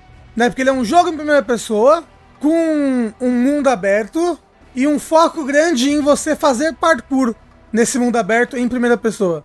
Isso. Ele é tipo. Ele é o que Mirror's Edge, o segundo, deveria ter sido. Isso. Só que sem zumbis. É, mas a parte dos zumbis dele, a gente tá jogando difícil, ela é muito interessante porque eles são muito ameaçadores. Um zumbi pode te derrubar. E você vai na rua e tem tipo 50 zumbis andando. E um deles, se um deles ali te pegar, de algum jeito que te impeça de correr, ou que você caia em algum outro lugar, ou mesmo se ele te morder, porque arranca sangue pra caralho, você se ferrou. Então, tipo, talvez isso seja coisa do, do co-op, que os zumbis sejam tão fortes assim, mas é bem bacana porque quando a gente tá sozinho, tem um senso grande de perigo, sabe? Tipo, caramba, eu tô sozinho. Se eu cair aqui, se um zumbi me morder e eu cair, não vai ter ninguém para me levantar. Aí eu vou morrer e eu vou perder XP pra caralho, né? E ajuda, ajuda bastante você você ganhar a, XP do jogo de sobrevivência, que é a XP que você perde normalmente. Porque é tipo um Skyrim, você ganha XP de acordo com as coisas que você faz. Então, se você eu tô batendo no bicho, eu tô ganhando XP de força. Se eu tô pulando e fazendo parkour, eu tô ganhando XP de agilidade. Então, tipo, você sente o, tempo todo que você tá em perigo e que você precisa da, dos seus amigos estarem juntos com você, mas ao mesmo tempo, eu sinto que ele ainda dá uma, uma liberdade bacana pra, tipo, ou oh, cuida dessa coisa que tá acontecendo aqui. Por exemplo, tem um sobrevivente que. Tem uns eventos, né, que aparecem no mapa. Tem um sobrevivente que, que eu vou ali pegar aquele outro evento rapidinho. Dá essa emoção, esse thrill de quando, quando você se separa do grupo e tudo mais. No comecinho dele eu tava meio. Ah, meio chato, né? Não dá pra atirar. Eu quero atirar no zumbi, papapá. Mas depois você percebe que ele não é um jogo de tiro, assim. Quando você pega armas de tiro, tipo, você pega uma pistola, pega uma K-47, além da, da munição ser uma coisa mais escassa, é meio difícil de mirar em personagem que tá muito longe e tudo mais. As armas melee é que são legais mesmo, que o combate fica bacana. É, então quando você pega as katana é que fica legal. É, não, e aí você pode. Você sempre pode botar mod nas coisas. Então, por exemplo, peguei uma é. katana. Aí eu falei, caramba, eu posso pegar essa katana e botar ataque elétrico nela. Aí o personagem vai lá e ele pega umas coisas, porque você tem. Você tem que. Você não precisa. Não, não tem barra de fome, não tem essas coisas de, de jogo survival, mas é muito importante você ficar explorando o cenário, pegando lixo, achando bateria, achando cabo de força, achando um monte de coisa. Pra depois você, por exemplo, pegar a katana e aí você bota uma. Um mod nela que ela fica elétrico, aí é tipo, a, uhum. a aparência dela muda. Tipo, ela fica uma katana com uma bateria grudada com silver tape, assim, uns cabos assim ligando na katana. É quando uhum. você bate nos zumbis, ele fica eletrificado e dá dano nos zumbis ao redor. Então, tipo, é muito bacana, é muito divertido e eu acho que ele fica ainda mais divertido. Ele é um jogo que eu acho que eu jogaria ele, ele single player. É, eu joguei ele todo single player, platinei é, essa porra. Tipo, ele, ele, ele me parece divertido o suficiente pra jogar single player. Eu, eu, eu, eu, estou até interessado na história, que eu achei que eu não ia achar nada, nada demais. E realmente ela, ela é uma história um pouco datada, no sentido de que ela é muito. Pelo menos ela começa muito Oh meu Deus, eu sou um americano branco nesse país pobre do Oriente Médio, que é claramente baseado no Rio de Janeiro. Não sei se, se, se vocês jogaram, vocês perceberam. Gente, aquilo ali é Niterói, onde, onde o protagonista tá. É sério, é muito Rio de Janeiro. Várias coisas é muito Rio de Janeiro. É, mas eu tenho duas perguntas aqui. Uma pro André, uma pro Rafa. Hum. Diga, diga, diga. É, Rafa, por que, que você foi jogar esse jogo? O Yoshi já tinha jogado ele antes e o Pelux também, e eles estavam com muita vontade de jogar de novo, só que dessa vez em co-op. Que eles Sim. jogaram sozinhos. Aí eles falaram, vamos jogar. Aí eu falei, ah, bora. E aí, tipo, como eu falei, eu fui jogando e cada vez gostando mais dele. Até porque, como eu falei, o pá é importante nele. Então fui pegando habilidades bacanas e a possibilidade de lidar melhor com o combate, de pular, dar. Não é rasteira. Não, quando ah, tá. você. Quando você bate com o pé na pessoa no ar. Voadeira? Chute, voadora. voadora. É, ah. você pode sair correndo da voadora com dois pés no zumbi. É, então isso é muito legal. É, eu, eu lembro que, tipo, no, no, no tinha umas. É, eu vi uns gameplays na época que saiu e, tipo, tem todo esse lance de você dar a voadora com dois pés e derrubar o zumbi, depois levantar, Sim. e escalar Isso. as coisas e pular e não sei o quê. É, então, tipo, você sai correndo, dá uma voadora com dois pés, o zumbi sai rolando pra fora, blá, blá, blá, blá, blá explode a cabeça. É. Ou, ou, tipo, você sai correndo, desliza e chuta, aí você quebra a perna do zumbi, aí vem o seu amigo e chuta a cabeça dele pra ele morrer. Então, tipo, é, então é muito a, a, a, capacidade de, de, de, expressão com as mecânicas do jogo é muito grande nesse jogo. Tipo, é, é uma coisa que. Foi o que me manteve nele, assim, porque concordo com o Rafa, a história é qualquer coisa. Você zerou a história? Não, ainda não. O que tá é, acontecendo... É qualquer coisa. Nossa, é muito nada demais, assim. Então, na verdade, ela é até um pouco ofensiva, como eu falei, porque você... Ah, sim. Você é, é um americano que fala esse inglês normal, né? Inglês americano. E aí você chega nesse lugar extremamente pobre que todo mundo fala inglês, mas com aquele sotaque de videogame assim, é, árabe. Né? Ah, blá, blá, blá, sim. blá, blá, E aí, tipo, tem os personagens super cartoons. E todos os personagens são super cartoons têm mais sotaque ainda. E é um lugar extremamente pobre, porque não é os Estados Unidos. Então tem aquele filtro de lugar extremamente pobre, que não é os Estados Unidos, que é um filtro mais amarelado. Né? Lembra muito Rio de Janeiro, como eu falei. Então, tipo, é um pouco problemático. E eu- você começa, o seu protagonista, ele é muito filho da puta. Tipo, ele, ele entra lá como se trabalhando pra uma empresa. Ó, eu vou entrar nesse lugar que tá em quarentena, essa cidade que tá cercada por causa dos zumbis, e eu tenho que pegar um arquivo de alguma coisa aqui. E aí essa empresa que te contratou, que te mandou pra lá pegar os arquivos, ela pede pra você fazer umas coisas que são, tipo, muito filha da puta. Tipo, você pega. Quem for mordido, inclusive você é mordido no começo do jogo, tem que tomar de tantos em tantos dias um negócio, uma vacina, pra não virar zumbi, que é a antizina. E tem um momento que o seu personagem acha um pacotão de antizina. E aí o- a empresa manda você queimar o pacote todo. E era um pacote que ia dar semanas lá no campo de sobrevivência que você tá. Né? E ele vai lá e queima o pacote. Por quê? Porque queimando o pacote, o campo de sobreviventes que você tá, que é a sua base do jogo, que te resgatou, inclusive, no começo do jogo, porque você- quando você foi mordido, é, eles vão ter que recorrer a um outro cara, um cara mais malvado, tipo um chefe de uma milícia da região, vão ter que recorrer a esse cara e você quer se aproximar desse cara porque é ele que pode ter os documentos que a empresa quer. Então você comete várias maldades, várias coisas ruins em relação a isso. Então isso que me deixou, tipo, intrigado, ao mesmo tempo que eu falava, caralho, americano filho de uma puta, maldito, e saber o que que é essa empresa. Mas o que eu acho, o que eu acho. Pode não ser spoiler, mas eu acho que essa empresa que te contratou ela é tipo uma Umbrella, sabe? E você ainda não sabe que ela é tipo uma Umbrella. Eu não, não poderia confirmar ou negar porque eu não lembro absolutamente nada da história do jogo. E a outra pergunta que eu queria fazer, André, esse jogo é bom o suficiente pra jogar solo? Porque eu genuinamente eu não sabia que tinha co-op, porque sempre que eu ouvia as pessoas falando desse jogo, só falava de single player. Em 2014 eu gostei dele, eu não achei. Ele, assim, ele não figurou entre os meus jogos do ano nem nada do tipo. Mas eu achei legal, achei divertido. Tipo, eu gosto muito da, dessa parte da movimentação dele, sabe? Eu acho que é o que. É o que faz o jogo. O lance da, da- do ciclo de noite também, né? Que a noite é uma perigosa. E nossa, a noite, a noite é super perigosa. E é bem, bem bacana, assim, o desespero que dá. Tipo, meu Deus, anoiteceu e eu tava fora da, da área, meu Deus do céu. É, você e tem aí que tem uns correr, zumbis e aí, tipo, super diferentes de noite. Barata voa, sabe? É, mas assim, no- em 2000 2014 eu acho que ele lançou, né? Eu achei ele bom, mas não ótimo. Hoje em dia talvez seja um pouco pior, não sei. É, principalmente, como eu falei no começo, quando você não tem tantas habilidades de movimentação ou de como lidar com os zumbis. No momento, eu tô achando ele muito, muito, muito divertido. Mas é, eu falei, tô jogando co-op o tempo todo. É, talvez co-op fique melhor. A gente não consegue avançar na história porque a gente tá muito engajado em ficar fazendo todas as sidequests que acha e tudo mais. Então, tipo, tá divertido o suficiente pra gente não querer terminar ele logo, sabe? Isso é bem, bem bacana. Tá animado pro 2, Rafa? Então, o 2, pelo visto, tá com muito problema de produção, É. né? Muito. Tá, não, ele tá há 10 anos já em produção. É, porra. então, e o, o gameplay que lançou dele tava super estranho, o parkour, tava. É foda. Então não tô muito animado, não. Tô animado pra terminar isso daí mesmo, me divertir. Rapidinho, o outro jogo que eu joguei foi o Killing Floor, Nossa, o Rafa jogou Killing Floor. Quem que fez isso com você? o Yoshi. Eu joguei o Killing Floor 2, descobri que eu não gosto de um jogo que não tem propósito nenhum, né? Porque ele é um jogo que ah, joga. Você joga oito jogadores aqui nessa arena e aí começa a vir um wave de inimigo nessa arena. Acabou. Aí escolhe outra arena. Aí joga os outros jogadores nessa arena e vem waves de inimigo nessa arena. E é só isso, não tem um, um propósito, não, não tem um melee do que tá acontecendo ali. É só tipo, loucuras! É um moço com barba de Papai Noel e um machado de, de pirulito. E aí o zumbi, ele é um gordão que rota. Entendeu? Tipo, não, não tem coisa ali. Questão de jogabilidade, ele é competente. Mas de resto, realmente não, não tem nada nele que me faça querer jogar. Agora, um outro jogo que eu. Agora sim, o final, acabou. Uh, que eu joguei, tô jogando ainda. E esse, eu, também, eu- esse daí eu quero ir até o final.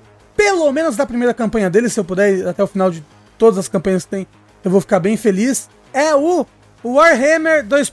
Vermintide 2. Esse aí, esse é fino, hein? Esse é bom. Eu não joguei o 2, eu joguei um e eu achei ele bem legal, jogando, mesmo jogando só com pessoas desconhecidas, é, usando o matchmaking né, do próprio jogo pra jogar com um desconhecido, eu já tinha achado bem legalzinho. E sabendo que você gosta de jogos co-op, o Left 4 Dead e tal, eu acho que eu até falei pra você, tipo, Rafa, joga esse jogo que você vai gostar muito dele. Então, eu, eu nunca joguei o Left 4 Dead porque eu tinha medo, eu tinha receio, mas eu vou. Eu vou certeza jogar e eu quero jogar inclusive o Left 4 Dead 3 aí, né? Que vai sair. O, o Back 4 Blood. Back 4 Blood. né? É, porque a premissa do, do Vermintide 2 é justamente é um Left 4 Dead. Você tem quatro personagens, cada um desses personagens é uma classe diferente. Inclusive você não pode repetir personagem. Tem um personagem que ele é guerreiro. Então Então ele usa, tipo, lance escudo. Tem um outro personagem que ele é um anão, então ele usa. Ele usa machado e alguma Então, coisa. o, o legal, eu, tipo, eu joguei bastante Vermintide 2, quando, principalmente quando ele saiu. E eu joguei, rejoguei ele recentemente com um amigo e tal. Eu joguei, eu terminei a primeira campanha e joguei algumas outras fases. O que eu acho mais diferentão nele é que você tem progressão de RPG, tem loot, e cada boneco tem mais de uma arma, né? Então, tipo, eu joguei muito com a elfa.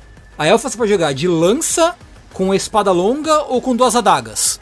Tem outra classe que joga com um mangual, com um martelo, uma espada de duas mãos também. Tipo, então cada boneco tem pelo menos umas três armas, três tipos diferentes de jogar, assim. É, porque ca- cada boneco tem quatro classes. Na verdade, a quarta classe, que é uma classe de DLC, só chegou pros dois primeiros bonecos, que é pro. pro é o Templário pro, pro Cavaleiro e o. o Engenheiro pro. pro Anão. Né? Então, O Engenheiro ele tem uma. uma Gatling Gun, que é o especial dele, é bem legal.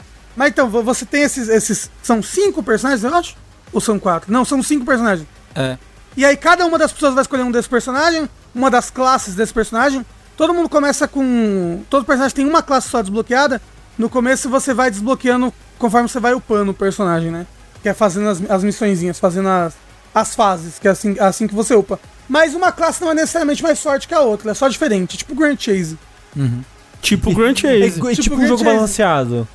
Não, é porque, por exemplo, você a classe 2 de um boneco poderia ser mais forte que a classe 1, entendeu? Poderia ser uma evolução da classe 1, mas não, é diferente. Tipo, a classe 2 do guerreiro é caçador. E aí ele é especializado em usar shotgun, ao invés de usar espada e escudo, entendeu? Então, é uma classe diferente pra aquele boneco. Mas isso que você falou da espada, Rafa, uma coisa que eu acho legal é que o melee dele é divertido nesse jogo. É, né? Porque o melee praticamente é a coisa. É o jeito principal de você matar, dependendo da sua classe, sabe? Tipo, a sua classe talvez ela não tenha.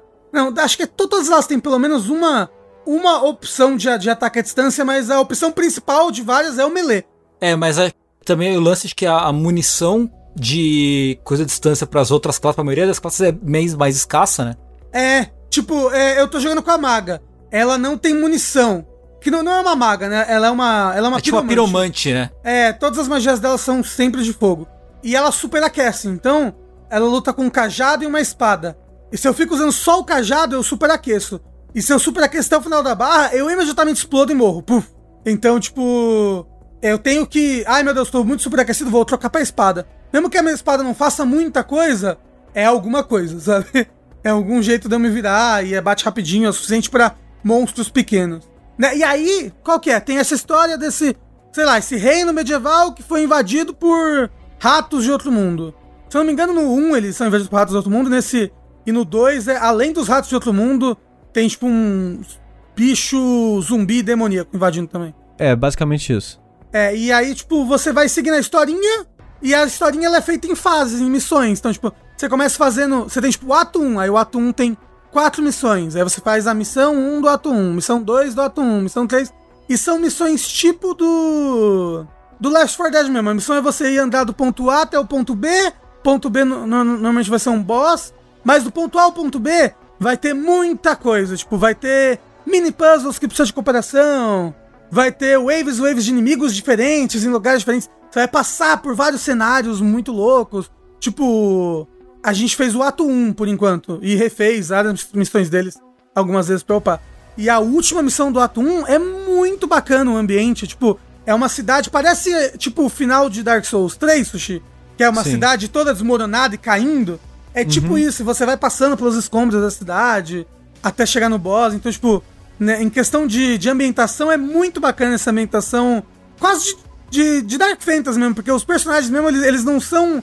Eles não são personagens fofinhos, ah, é uma maga elfa bonitinha. Não, é uma. Uma piromante muito louca, feia, zoiuda, com uma verruga no nariz. É. É tipo, ele, ele é um universo de Warhammer, mas ele é. Eu não sei qual exatamente o universo de Warhammer, mas é um que ele é meio steampunk, né? Então ele é uma parada medieval, só que com coisas mais modernas. Que você falou, tem Gatling Gun, tem umas metralhadoras. Tem al- algumas pequenas tecnologias, assim. É. Mas, é- mas ele é tipo. Em meio medieval, meio vitoriano, com um visual meio peste negra, assim. Isso, é. Tipo, as cidades, parece muito, assim, porque, né, tá tendo essa peste toda, esse, essa- esses ratos Sim. gigantescos. Esse Vermintide. É. Falaram que esse é o 40 mil. Esse não é o 40, 40 mil, é o outro. Não, é o 40 mil é futurístico. é, 40 mil É. que vai lançar ainda, inclusive, o, Isso. É. o, o Left 4 Dead do futurístico. É, Como é que é o nome? Dark Tide. Dark Tide, isso. Vai lançar o, o Dark Tide, acho que esse ano. É provavelmente esse ano. É, mas então, tipo, as cidades, assim, tipo, a cidade da, da, primeira, da primeira missão, ela parece realmente uma cidade que passou uma peste ali, tipo, tudo é escuro, parece que tá tudo abandonado e tá sujo. Tipo, realmente le- lembra essa. Quando você olha nos livros de história. De história. Quando você olha nos livros de história. É, eu falei certo, porra, história. Que- Como assim? Eu achei que que, que tinha falado acha? errado. Eu achei que tinha falado errado. Quando Eu- você olha. Três vezes certo e se corrigindo pra mesma coisa. Nos livros de história? Não, história. Não. História. Quando você olha no livros, nos livros de história, ilustrações dessa época, assim, que parece ser sempre muito triste, muito sombrio e sujo e tudo mais. É. Assim, eu tô curtindo muito, é muito divertido jogar em co-op. Ele é muito difícil. Ele é, bem, ele é bem difícil. E ele tem uns chefes que são desafiadores divertidos, né? Uhum. Tipo, ele é, é muito focado em você poder refazer as, as missões, sabe? Tipo, é, ah, agora eu vou refazer essa missão, só que na dificuldade mais, mais alta, porque aí vão vir coisas de nível mais alto, vão vir coisas. É, eu vou ganhar mais experiência. Inclusive, você nem pode entrar numa missão, por exemplo, eu não posso entrar na missão 1 agora, na dificuldade mais baixa dela, porque eu já tô num poder acima do que eu poderia entrar. Então eu tenho que fazer ela na dificuldade média agora. Vai chegar um momento que eu só vou poder fazer ela na dificuldade difícil. Ô, Rafa, você viu que o jogo tem interação com a Twitch? Sim, ele tem. Eu, é, eu não sei o que faz interação com a Twitch. Aparentemente, a, a, a, a Twitch pode mandar cura pra você, pode mandar mais monstro, pode. Não, então, é tipo, às vezes assim, você tá jogando, às vezes aparece um prompt, ah, opção 1 é mais uma horda, opção 2 é um item de cura, opção 3 é um mob especial. e aí o chat volta no que ele quer pra você. Caramba! Não. Mas assim, ah, existe alguma possibilidade do chat não escolher sempre a pior opção possível? Tem, às vezes o chat quer que você ganhe. É, Pra depois te Quando eu matar. cheguei a. Eu cheguei a jogar com um amigo meu, na época que saiu o, o jogo, ele streamava, a gente jogava co-op e o chat ficava votando os bagulhos. É divertido, é legal. É bacana. E uma coisa que eu achei muito bacana dele é que ele não é um jogo de agora, né? Ele é de 2014 também, não sei. Não. Não, não, não. Ele é tipo uns dois, três anos no máximo. É! Acho que é 16, 17, acho. É, porque Não, ele gente, tem é mais conteúdo. recente, é tipo 2018 no máximo. 18, ah, talvez. É? O negócio é, ele tem conteúdo pra caralho, ele tem muito conteúdo. Além dele ter toda a campanha dele, ele tem mais tipo três campanhas de DLC. E só o host precisa ter as campanhas de DLC pra você acessar. Então, por exemplo, só eu, eu, eu tenho os DLCs e o Yoshi e o Pelux não tem, mas eles podem jogar, entendeu? Nossa, o pessoal tá falando aqui de 2018. Caramba! 18, é, 18. Mas tipo, é, é, é bem bacana, porque se você pegar ele, eu acho que vale o, o investimento em questão de dinheiro, só pelo tanto de conteúdo que ele tem. Uhum, tanto de horas que você vai poder jogar com seus amigos e fãs. É muito divertido. É, eu tô, tô gostando pra Parece caramba. muito divertido mesmo. Você também curte, né, Tengu? Eu eu gosto quero bastante, jogar ele até cara. o final. Eu não terminei ele todo, eu joguei na época que saiu, né, que eu não tinha falado. Joguei, é, ano passado eu joguei um pouco com um amigo de novo e gostoso demais, assim, mas nunca tinha terminado ele completamente. Eu terminei alguns dos capítulos dele, acho que uns três capítulos inteiros eu fiz na época, mas não cheguei a terminar tudo. Ó, falaram ali que tá em promoção agora no Steam, tá 14 reais. É baratinho, nossa. tá baratinho. É. Tá, Caraca. Ele, ele tá 14 reais até o dia 25 de janeiro. Então, tipo, tem, tem, tem tempo pra comprar aí. Realmente, tá aí, cara. Tem quem não comprou, né, que compre agora. Esse foi o bloco Joguinhos do Rafa, Joguinhos Co-op do Rafa. Canta a vinheta aí, Rafa. Joguinhos copy do... Obrigado.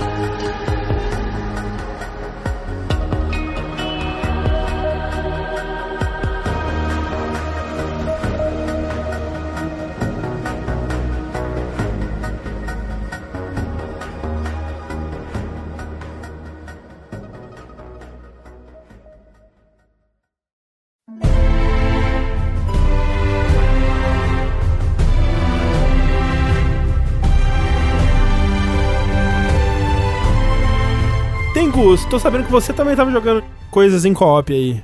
Eu tô co-op online com muitos, múltiplas pessoas ao mesmo tempo. Essa é a hora em que eu não vou ficar muito chateado, só um pouco chateado, não muito.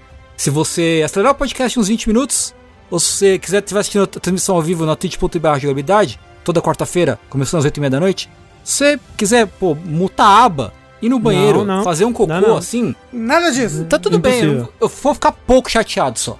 Porque é, eu queria falar um pouco de como anda a minha experiência com o FIFA 14, né? E eu continuo na minha, na minha, no meu esforço de uso capião do termo FIFA, desassociar a liga de futebol e associá-lo com Final Fantasy, porque eu acho que é a forma correta de usar a, a, a coisa. Eu apoio. Eu né? apoio. Quem se demais. importa com futebol em 2021? Eu imaginei várias pessoas assim, tipo, caralho, será que o FIFA 14 é especial por causa da Copa do Mundo? Sabe, sei lá, será que Tengu, Tengu gostava muito de jogar com o Neymar? É. Menino Neymar, não sei. Eu ainda engano vários amigos meus sem querer, tipo, mas peraí, E desde quando você, já, você nunca jogou futebol na sua vida? Por que você jogou no FIFA? Falei, então, não, cara. Desculpa.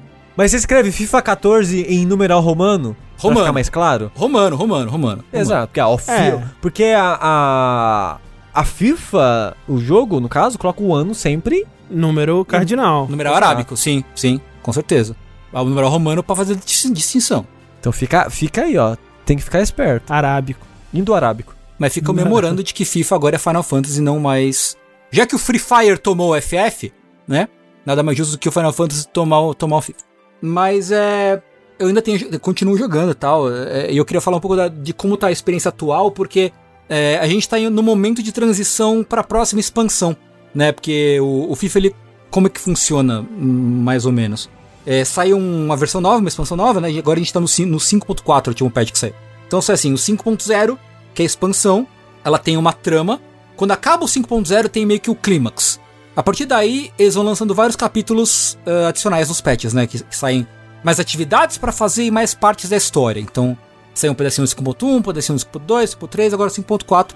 Eles fecharam a história, fecharam a trama do Shadowbringers, que é a expansão atual, e já começaram a entrar nos preparativos pra sair o 6.0, que supostamente sai esse ano.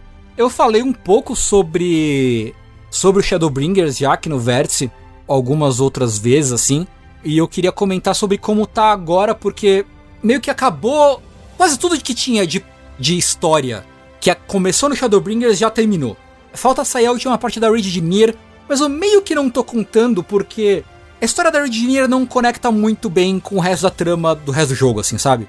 É, então é meio, meio a parte, ainda que primeiro as Raids de Nier são ótimas, são muito, muito boas, e segundo que a história tava meio, meio, é, tipo, não dava pra muito saber pra onde tava indo a história, mas agora, na história que vem depois que você termina a segunda, a segunda parte da, da Raid de três partes, acontece os bagulhos e fica, uou, uou, não esperava que tivesse acontecendo isso num Final Fantasy, mas faz sentido, considerando que é uma história de Final Fantasy relacionada com, com Nier.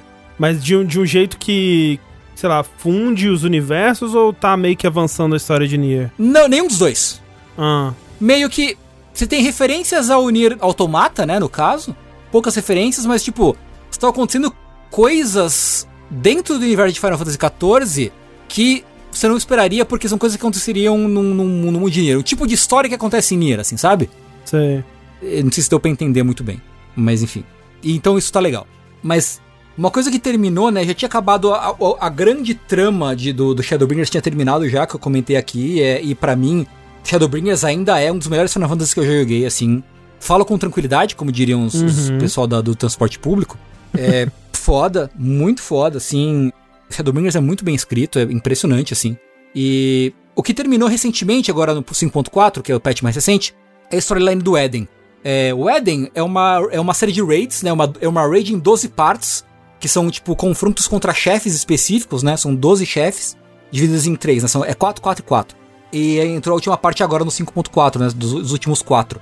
E é impressionante de novo, né? O, o Eden é a raid de Final Fantasy VIII, né? Não sei quem se lembra. Eden é aquele summon bizarro do Final Fantasy VIII que te parece uma nave espacial com umas asas e sei lá que porra que ela quer, assim, sabe? E, e isso eles misturaram dentro da história do, do 14 e você, né, criaram uma trama pra isso. Tem a ver, é uma trama bacana. Eu tava gostando, mas o jeito com que eles terminaram essa trama do, do, do Eden, pra mim foi um, mais um, um sinal de que, ok, tipo, essa galera é, assim, low-key, um, um dos pessoais mais competentes em termos de trama de RPG que tem no Japão atualmente, assim. É uma galera que não recebe o devido valor, eu acho, porque tá no MMO. E isso eu já falava sobre a trilha sonora. Eu acho que a trilha sonora do, do 14 é um bagulho fora de série. E a gente falou um pouco sobre isso no Dash de trilha sonoras do ano passado. Mas é absurdo. O trabalho do, do Soken lá, do Masayoshi Masayoshi Soken, que é, o, que é o compositor principal do 14, é de outro mundo. O cara é, o cara é monstro, assim. A trilha do 14, até antes do Realm Reborn, já era muito boa. Sim. É o, o 1.0, né? Que antes do Realm Reborn é, é basicamente o Ematsu fazendo. Quando passa pro Realm Reborn, passa pra mão do, do, do Soken, né? E o cara é monstro. Puta trilha sonora boa, não sei o quê. E o fim da história do Eden é muito, se não me esperava o quão, o quão bom ele ia terminar. Especialmente, eu já falei isso antes, né? E eu, e eu queria reafirmar isso. Que é um pessoal que sabe escrever vilão Uhum, uhum. de uma maneira muito, muito superior à, à, à média, assim, sabe? É o tipo de, de vilão com que você. Não, não só com que você simpatiza, porque ele é um, de repente, um vilão carismático, tipo o cara lá dos, do Bastardos Inglórios, todo mundo adora o cara. Tem, tem, vários, tem vários exemplos de vilões que são bem carismáticos e por isso você simpatiza com eles. Charazanable. Mas você normalmente adora odiar eles. Sim, exato, exato. Esses vilões, você. A história, a interação com eles e a história deles acaba sendo um. Ok, esses, esses caras são vilões, eles fazem coisas de vilão, mas eles estão fazendo a vilandade, né? a- o vilanismo deles, ele é de certa forma justificado, o que resulta em uma trama que ela é muito melancólica, no fim das contas. São pessoas fazendo a coisa certa por formas erradas, mas que pra ela, na visão dela, é a coisa certa e seria a coisa certa. Eles estão fazendo a coisa certa, porém, eles estão buscando um ideal impossível, que é impossível porque pra obter esse ideal eles têm que, tipo, matar um monte de gente inocente, tá ligado? Sei. É Spider-Man mais Morales, que chama. Eita! spoiler! Ô louco, Olha. ô louco. É muito doido. E, e você observa isso numa, numa escala muito pessoal, assim. Que eu acho que é um dos, dos pontos que eu mais gosto do, do, do FIFA. Eu não conheço muito de outros MMOs, mas pelo pouco que eu conheço, e aí o pessoal vai saber dizer melhor. O Final Fantasy ele faz um ótimo trabalho em fazer você se, se sentir conectado com os personagens em um nível bem pessoal, assim. Cada NPC, cada evento é muito tem o foco, né, nas histórias, você tem o foco na trama, na grande trama e o foco no micro em cada personagem, né? E o FIFA ele faz um trabalho muito bom em você se conectar com cada, cada NPC, cada personagem, cada, cada parte dessa história em um nível muito micro.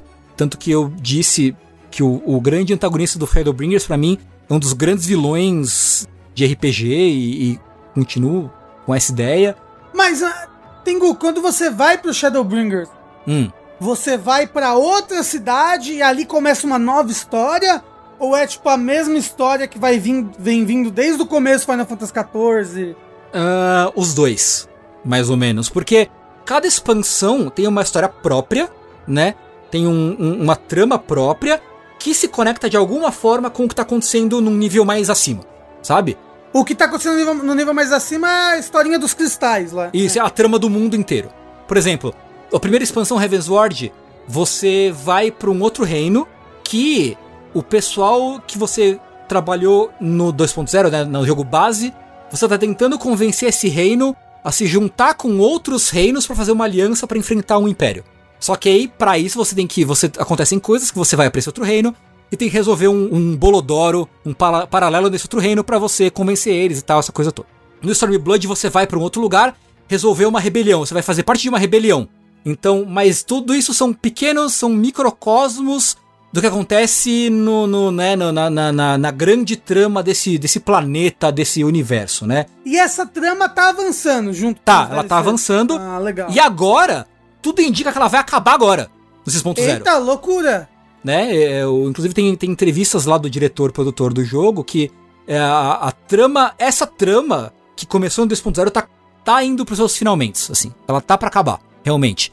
E tá tudo se construindo, né? O- o- as quests de história do 5.4, né, que já são pós-Shadowbringers, elas já começam a construir as coisas que vão acontecer no 6.0. É, o que dá um pouco de medo, né? Porque quem. é, as pessoas que jogaram muito WoW, com quem eu conversei no passado, falaram que justamente isso foi um problema que aconteceu com o. Saiu a expansão do Lich King, né, que é um ponto de trama importante do universo de World of Warcraft, acabou e, tipo, meio que o jogo ficou perdido. Nas palavras dessas pessoas, né? Não, não, não posso dizer por mim, mas pelo que as, essas pessoas disseram, eh, o jogo ficou meio perdido em trama, meio que acabou uma trama importante e depois ficou meio que, ah, vamos, vamos requentar umas coisas aqui e ali, não ficou tão bom. Pela opinião dessas pessoas, que eram bem ligadas com trama de Warcraft, né? Isso é um medo que aconteça com, com Final Fantasy também. Então, assim, cara, é, Shadowbringers até o fim, acabou agora a história de verdade e é, só assim, tem que bater palma pros caras porque, de novo, a gente é, a, a, olha os Final Fantasies né, offline, olha jogos famosos e tal, mas tipo, cara, o 14 tá correndo por fora como um dos melhores plots de RPG, sim, tranquilo, tranquilo, tranquilo. O foda é que meio que inacessível a história, né? É um pouco. Você tem que jogar a história inteira. Né? É uma sequência. Tem que, tinha que ter, que nem o. a- talvez tenha, na verdade, alguém consiga me apresentar. Tipo, tem aquele canal de, de Destiny 2 que o cara faz vídeos de 3 horas de lore. Uhum. Eu quero uns vídeos mó bem feitos, assim. É, eu quero alguém que faça isso aí sobre a história do Final Fantasy XIV, assim. Tipo, um vídeo de 5 horas. Tim Rogers faz um vídeo aí de 5 favor, horas sobre favor. cada expansão do. É, mostra o gameplay, o gameplay narrado isso, também. em japonês, vai traduzindo Isso. simultaneamente. Isso, é, é. É, Beijo pro Tim Rogers. Eu sei que é um ávido, ávido ouvinte do jogabilidade. exatamente. Beijo É. Tim Rogers. Com certeza. Ma- Mas, Tengu, rapidinho. É, você comentou mais cedo que uma das últimas coisas que teve foi a Raid Eden aí, né? Do Eden, isso, isso, isso. E você deu esse gameplay pra gente passar aqui, que é uma luta contra o Emerald Weapon do Final Fantasy VII, no caso agora. Exato. Nessa, Sim. é na Raid do, do Eden que você Não, é outra ele? coisa, são outras coisas. Porque também Eita entrou. porra. Eles estão construindo um outro plot paralelo, né? Que aí é mais ligado com a trama geral do mundo. É que o Império do Mal tá fazendo, fazendo weapons, entre aspas, né? Então você teve no 5.2, eu acho que teve a luta contra o Ruby, o Ruby Weapon, que é muito da hora. Teve a luta contra a Sapphire Weapon. A luta contra a Sapphire Weapon, você pilota um mecha, um robô gigante voador de anime. É legal pra caralho. e a nova que saiu agora no 5.4 contra a Emerald Weapon. E eu queria emendar já que assistir essa luta, eu penso, porra, que louco, né? Tem umas letras voando, aí você tem que Tem. entrar no espaço. É, tem o. Aí tem uns ataques o do ataque, chefe, que que é tipo desviar. uns padrão muito louco. Aí tem um que ele marca um X no personagem, uma cruz no outro. Aí vocês têm que parar em lugar do mapa para os X e as cruzes não se cruzarem, onde vocês vão estar pra vocês não tomar dano. Parece uns negócios, umas coreografia louca de fazer, mas louca no sentido muito legal de executar. Você diria que esse chefe ele é um bom exemplo do que são os chefes de Final Fantasy mais pra frente? Eu sim, sim. Ou, ou que, tipo, ah, não é uma luta tão legal assim até? É, quem tá ouvindo a versão gravada, né, não, não tá assistindo o, o streaming, mas a gente tá passando a luta contra o, o Emerald Weapon na versão Savage, que é a versão mais difícil, né? Toda luta tem uma versão normal e uma mais difícil. É, Savage não, perdão, Extreme. Savage são o Eden, Eden, Eden, Eden Savage e o Emerald Weapon é Extreme. Porque na War Rage é outra categoria, então a nomenclatura é um pouco diferente, mas basicamente é a versão mais difícil daquela atividade. E, cara, os trials, raidar as versões Savage e Extreme das coisas é uma loucura. É, é muito divertido você, tipo, aprender a mecânica e fazer, tipo, a valsa de, tipo, não, agora você fica aqui, agora você fica ali, agora você anda pra cá. Não, porque vai ter um ataque que é um EOI que vai pegar numa área tal. Então você tem que começar numa área tal, correr pra área tal. E todo mundo agindo de forma sincronizada, assim, e cada, cada pessoa, né? Os tanques tem que ficar aqui. Aí tem uma hora que tem que trocar o tanque, porque o tanque vai estar muito fraco. Tem que passar pro outro tanque que tá mais forte. Ah, o DPS precisa parar de bater nessa hora, não pode se mexer. Ou tem que se mexer. E, né, tem essas letras que a galera põe no, no, no- na arena que são marcadores, né? Tipo, alguém pode botar é, as marcações na arena pra todo mundo que tá no grupo poder ver e falar, ah, mecânica tal, tem que estar, os DPS tem que estar no ponto A, os tanque no ponto B e correr do ponto B pro ponto 1. E, Loucura. né, e, e é um processo, tipo, o processo de você fazer, né, é, é tanto aprender quanto executar toda, né, o processo da, do trial, da raid e tal. E é muito da hora. Então, né, eu, sempre falo desse meu, desse meu amigo que tá viciado em Final Fantasy XIV, capaz de jogar até hoje. Capaz de ser a única coisa que ele joga de videogame até hoje, inclusive. É, e a tara dele, a tara, que ele era apaixonado no Final Fantasy XIV, era isso. Era tipo, ele via vídeos de, assim, vídeo de uma hora explicando como que vence boss, como que são as estratégias, e aí, essa, essa valsa toda. E depois ele ir lá com a, a guilda dele e coordenar todos os ataques e, e fazer essa, essa dança de oito pessoas, seja lá quantas pessoas tem na party, sabe? E eu acho que, tipo, o processo de aprender é muito divertido. Assim como, por exemplo, sei lá, num Souls. Pelo menos pra mim, assim. Eu imagino que pra vocês também, pra todo mundo aqui. O processo de você ir desvendando e aprendendo, tipo, eu morri, mas eu aprendi que se eu fizer isso eu não vou morrer. Eu aprendi que Uhum. se eu tô enfrentando o Ornstein gigante, se eu correr pra frente dele, o golpe não me pega. Pô, da hora, eu aprendi alguma coisa. O processo de você aprender essas, ess- essas, essas lutas é muito divertido. Não só você passar delas, né? É divertido. O processo é muito divertido. Então entrou a Ruby Weapon, a Sapphire Weapon, agora entrou a Emerald Weapon, é a mais recente. E é muito legal, é muito divertido. Eu não fiz o Savage ainda, porque eu não tenho. Eu, quer dizer, eu tenho equipamento pra fazer, mas ele não tá muito bom e eu tô muito. Não tô com muito tempo pra praticar, né? Pra treinar essa, a- as raids, então eu tô fazendo outras coisas enquanto isso. Mas assim, de novo, os caras capricharam demais, essas raids todas são muito divertidas. É, o conteúdo em si é muito bacana, muito maneiro. E eu tô muito empolgado pra. empolgado e com medo ao mesmo tempo de. pra, pra, pra 6.0, pra próxima expansão. Porque, né, tem esse medo de, tipo, ah, vai acabar a história, não vai acabar a história, o que vai acontecer, que eles vão mudar, que não vão mudar. Mas Tengu, tem que acabar uma hora a história, né? Porque senão eu acho que é pior Ah, sim. ficar enrolando a história pra sempre Eu ela nunca concordo. acabar, entendeu? Não, com certeza, eu concordo, né? Fica só aquele medo, tipo, ah, pô, os caras vão. Vai acabar. Jogo, jogo que eu já investi centenas de horas, pô, vai ter, não vai ter mais história e tal, pô. Porque realmente, né, eu, eu- digo isso porque, pra mim, pra muita gente que joga, a história é um dos pontos que diferencia o FIFA 14 de outros MMOs, sabe? Tipo, porque a história dele é realmente muito boa. Tem personagens muito legais. Então, tipo, dá um medinho de você perder esse elo, né? De virar uma coisa só. Só uma coisa mecânica, só relação mecânica com o jogo, sabe? Mas, ô, Tengu, Tengu, não é que vai terminar uma trama que não vai ter mais trama. É verdade, você tem razão. Eles vão, eu te garanto que eles vão terminar uma, abrir outra e pode ser melhor, pode ser pior, vai saber. Ou Tengu Final Fantasy 17 online, nunca sabe. Pois é, pois é, mas, mas você, você cria, você cria um, um apego àquele, àquele mundo, aquelas pessoas, né? Tem, tem uma coisa, tem um, tem um, um apego emocional ali acontecendo. Mas enfim, vai sair, vai ter em fevereiro agora, vai ter um evento do, do The Square em que eles vão falar, fazer anúncios, né? Sobre o futuro do jogo, provavelmente eles vão falar, vão anunciar oficialmente qual vai ser a próxima expansão. Eu tô bem empolgado é, e fica o meu, né? Eu sei que isso é provavelmente uma batalha perdida, mas eu queria manifestar mais uma vez a minha, o meu desejo profundo e bate de repente um desejo ardente, é, como diz a música do Yu Hakusho, de eventualmente gravar um dash sobre esse jogo porque eu acho que ele merece, mas eu sei que é difícil as pessoas jogarem, né? O pessoal jogar. Mas Tengu, Hum. Tengu, você pode ser o host e você Isso é chamar verdade. outras três pessoas que gostem muito. Os maiores especialistas de FIFA 14 do Brasil aí e gravar. Por exemplo, tem uma ideia de um dash que eu quero fazer. Há muito tempo eu só sou, tipo, muito inseguro pra tentar. Uhum. Que vai ser eu e mais nenhum de vocês, entendeu? Ô, louco. Sim. Vai ser o Rafa com aquele joguinho de criar as coisas 2D lá. Terraria, fazer um dash de Terraria. É. Não, mas o, lance é o seguinte: assim como no mundo do Final Fantasy você se apega aos NPCs, no mundo de jogabilidade você também se apega aos outros personagens de jogabilidade, entendeu?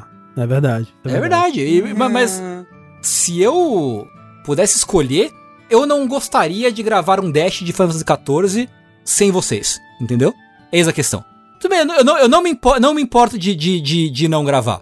Mas se eu, se eu puder, eu gostaria muito. Eu gostaria muito de, de poder gravar com a gente. Se fosse com outras pessoas, não, não, não me interessa tanto daí. Mas assim, a gente pode participar. A cada 15 minutos a gente vem dar oi no microfone. Por isso, pode, pode. A gente Pode. chega, faz um comentário noob. Eu participo, mas eu não consigo conectar nenhuma das minhas cartas de dominó. Eu, eu posso assistir toda a história e participar assim? Não sei. É, então. Talvez. Assistir no YouTube.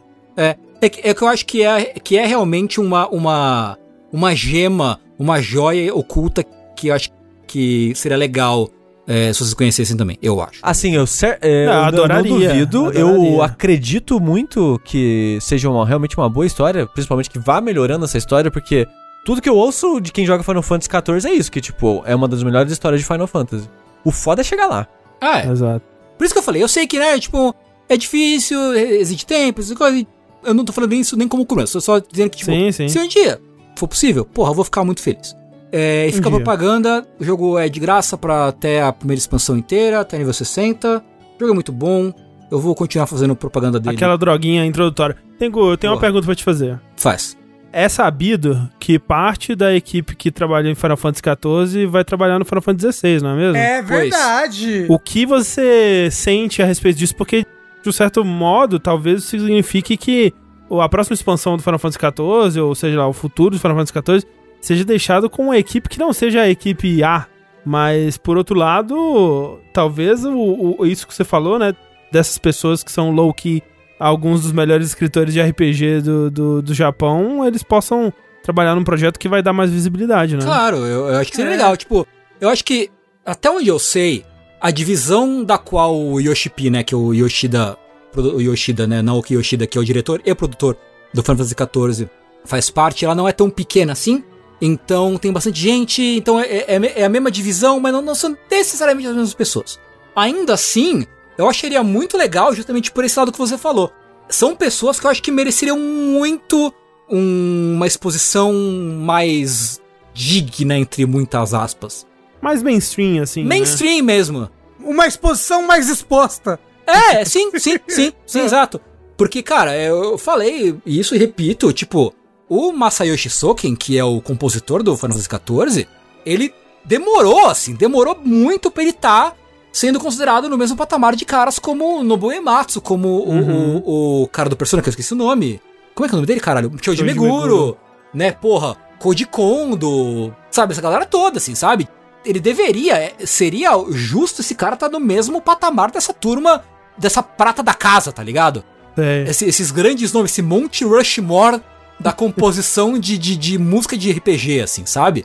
E assim, ele vai estar no pro 16? Não sei, eu acho que não. Acho que não. Tem que ser o compositor do, do Nier. Põe ele lá. Porra, o Kate Okabe, cara, é, tipo, é- é que é outro também, tipo, que né, ele já tem mais reconhecimento, porque Nier hoje é uma marca muito mais conhecida e tal. Então ele tem alguma, já tem alguma, algum, alguma fama, alguma projeção, algum reconhecimento aí.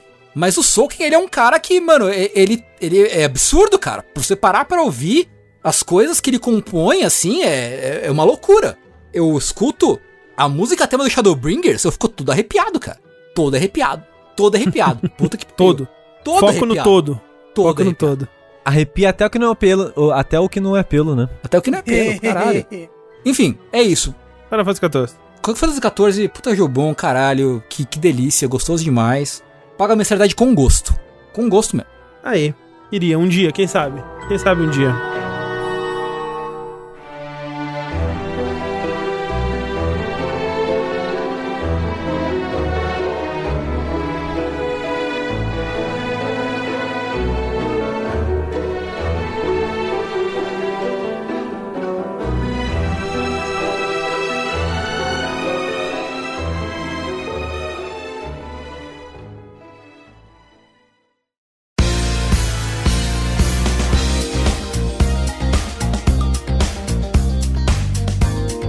Então, por falar numa terra mágica onde a gente vai pra rever nossos amigos e possivelmente inimigos também. Mentira, eu não vou falar desse agora. Preciso falar antes. Vai falar de Sekai?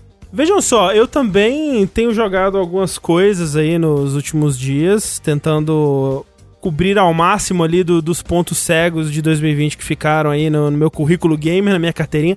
Tô carimbando ali, né? Vários carimbinhos ali pra poder comentar e ter uma, uma visão melhor de 2020 quando a gente for gravar os nossos jogos, nossos podcasts melhores do ano, que vão. A, a gravação já começa amanhã, né? Então, já tem coisa aí pra ser gravada, em breve estará chegando no ouvido de vocês. E assim, eu joguei muita coisa, joguei o. Eu ia falar, não é Sekiro, como é que chama o outro que não é Sekiro? É Bloodborne. Porra, como é que chama? É- Elden Ring. Samurai? Samurai Ninja? Tenchu? Meu Deus, ah, gente, Ghost o jogo of Tsushima. Ghost of Tsushima. Nossa, Caralho. porra. Joguei Ghost of Tsushima, joguei. Caralho, agora fodeu todos os jogos. Porra! Joguei bastante coisa. Joguei Disc Room, terminei Disc Room, joguei o, o E Found que a gente tava comentando. Você jogou aquele lá, There Is No Game. Joguei There Is No Game. E dentre os jogos que eu joguei, eu queria comentar rapidamente aqui sobre um jogo que foi comentado na época de seu lançamento, mas bem rapidinho, que é o Spiritfarer, que é um jogo que... Alguém é, vai falar bem dele agora. É, pois é. Porque ele é um jogo de, de, de fazendinha, né? Num, num barco. O Sushi comentou sobre ele na época que ele, que ele saiu. Foi só você que tinha jogado naquela época? Acho que sim. É. E assim, eu só, eu só queria comentar que eu fui pra esse jogo achando assim, cara, vai ser, vai ser um jogo muito legal, porque eu, assim, eu, eu não. Eu não sou muito desse tipo de jogo, jogo de fazendinha, tipo Stardew Valley, ou mesmo jogos de, de criação e manter um lugar, né, um negócio funcionando, esses tycoons, ou tipo SimCity, assim. São jogos que eu gosto, admiro de longe, assim, até jogo um pouquinho aqui e ali, mas eles nunca me prendem muito. Então eu pensei, pô, vou jogar, eu vou aturar essa parte da fazendinha, mas o meu objetivo vai ser a narrativa, né? Que todo mundo fala que é muito tocante, que é muito. É, essas histórias são muito bonitas, os personagens são interessantes e tudo mais. E pra mim tá sendo o completo oposto. Tipo, eu tô adorando todas as mecânicas de, da, da fazendinha dele, como elas são é, interligadas, né? E como que a exploração do mundo, ela é, ela é interessante. E o level design existe, né? Da progressão, tipo, é tudo muito bem amarradinho, tipo, o que que você vai ter acesso aqui, quando que esses personagens vão embora do seu barco, porque quando você termina a quest do personagem, ele, ele passa dessa para melhor, né? Ele, ele é atravessado pelo rio do, dos mortos para o outro mundo, digamos assim. E aí ele te entrega um item, né? E você precisa desses itens para atualizar o seu barco, para o seu barco poder chegar em novos lugares. Então ele consegue controlar muito bem quais materiais você tem acesso onde e tal e como você vai descobrindo o que esses materiais podem se tornar e combinar e como que você consegue novos materiais através de, da quest de alguns personagens ou através de, de, exploração mesmo, de observação. Tipo, eu fiquei um tempão pensando, cara, como que eu vou conseguir seda, bicho de seda, que porra é essa? Implantar uma árvore específica, uma amoreira, né, sei lá, que aí os bichos de seda, eles moram na árvore, você pega eles e aí você constrói a seda, né, fabrica a seda e tal. Então toda essa parte de exploração, né, e, e cada ilhazinha, ela é meio que uma fase de plataforma com segredos e às vezes puzzles e coisinhas secretas para você encontrar. É que tem um aspecto meio Metroidvania, né? É uma coisa vai, meio Metroidvania. Você aprende habilidades novas e às vezes tem lugar que você vai, tipo, uma, sei lá, uma mina. Você acha uma mina e você só explora parte dela, mas você vê que tem um, uma plataforma lá em cima que você não vai. Aí você, é. quando você vai lá no mapa e fala, ó, tem esse material, esse material, esse material que você não pegou. Às vezes é interrogação, que você nem sabe o que tem lá dentro. Aí sabe, ó, tem que voltar aqui depois. Então ele tem esse aspecto de com o tempo você ir revisitando o sim, mundo para encontrar novas quests, novas coisas, novas áreas. É, então essa parte dele para mim é, é, o que tá me prendendo assim, total a parte mecânica. E eu vou dizer assim, eu tô bem surpreso do quanto que eu não estou me importando com a parte narrativa dele. E tipo, eu não vou aqui falar mal da criança, que o, o Sushi ficou puto com a criança no, no verso, xingou a criança. A criança é ok, ela não, não me incomoda em nada. Mas sabe o que que é? Você não tá se importando tanto, não tá se emocionando, porque você já gastou. Todas as suas emoções de videogame pra 2020, você gastou num jogo só, que eu sei. Não, eu me emocionei com vários outros jogos, desses jogos que, que, que eu joguei agora mesmo. Mas o, o lance para mim é que, tipo, as histórias que eles contam com esses personagens é muito estranho para mim, porque os personagens eles vão de nada para lugar nenhum e aí corta pra cena deles no barco, onde supostamente eles passaram por um grande arco narrativo e eles aprenderam grandes coisas e eles estão falando tipo coach para você assim, acredite nos seus sonhos. Agora eu sei. Hum. Agora eu como essa criatura evoluída, eu vejo que você é especial e que tudo é possível, menininha.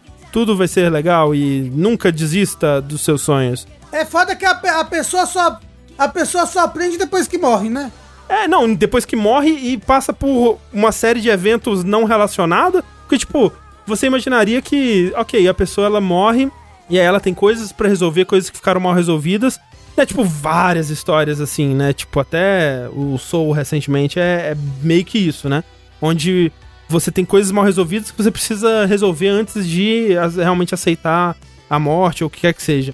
E você imaginaria que seria isso, né? Tipo, a pessoa ela tem essa coisa mal resolvida aqui, aí ela vai passar por um processo de olhar internamente e passar por aquelas coisas mal resolvidas e aprender uma nova verdade e tal. Mas, velho, a maioria não acontece, não chega perto disso. Tipo, tem o, o, o Giovanni, né, que é o leão macho lá. O de... Nossa, é um cara escroto, Mas, mas assim, tipo, ele é escroto, ele é um merda, ele só faz merda. Aí, de repente, ele... Ele começa um merda, ele termina um merda com um pouquinho de peso na consciência.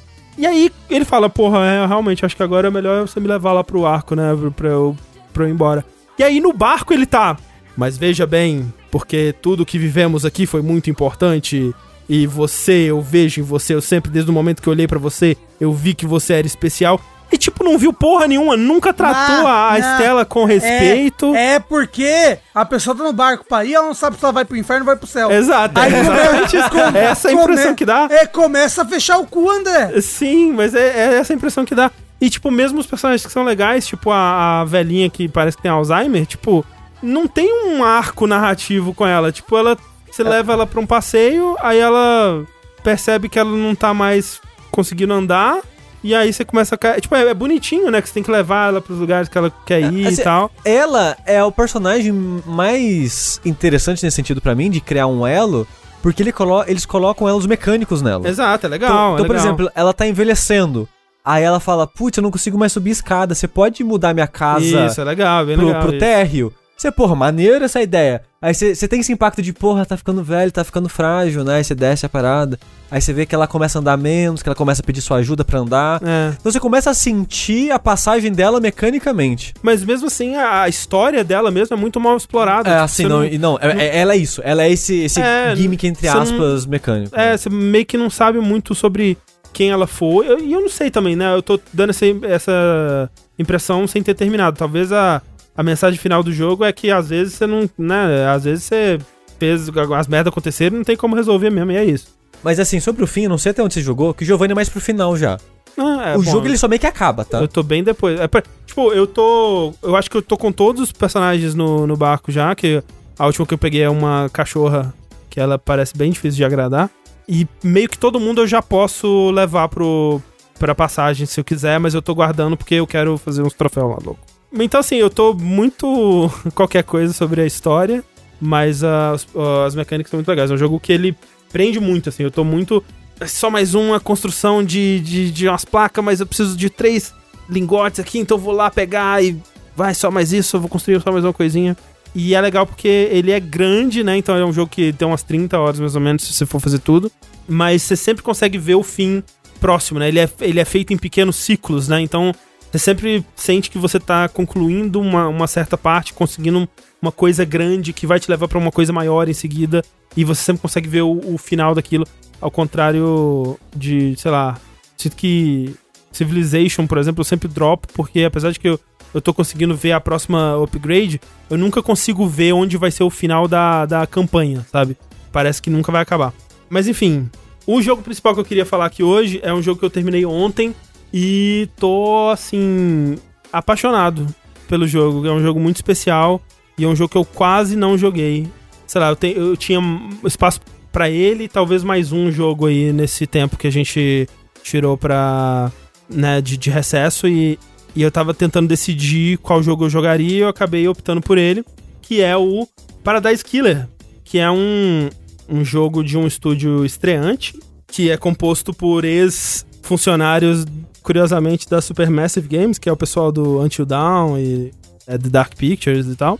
E o, o Paradise Killer, pra dar uma, uma noção do que que ele é, ele é como se fosse um grande caso de Phoenix Wright, né, do jogo Ace Attorney, assim. Porque o, o, o Ace Attorney, ele...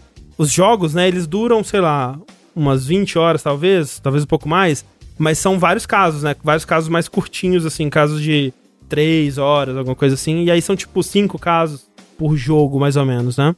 E esse é como se fosse um caso maior, né, um caso que dura umas 13, 15 horas, e é o jogo inteiro. E a maior parte desse tempo vai ser a parte da investigação, né? Que o Phoenix Wright tem a parte da investigação e aí a parte do tribunal, e aí vai alternando, né? É, às vezes o julgamento acontece em vários dias e tal. Então ele é como se fosse um grande caso de Phoenix Wright num mundo aberto que me lembra, na liberdade que ele te dá e no tipo de exploração que ele te possibilita, me lembra uma coisa meio é, Zelda Breath of the Wild, assim.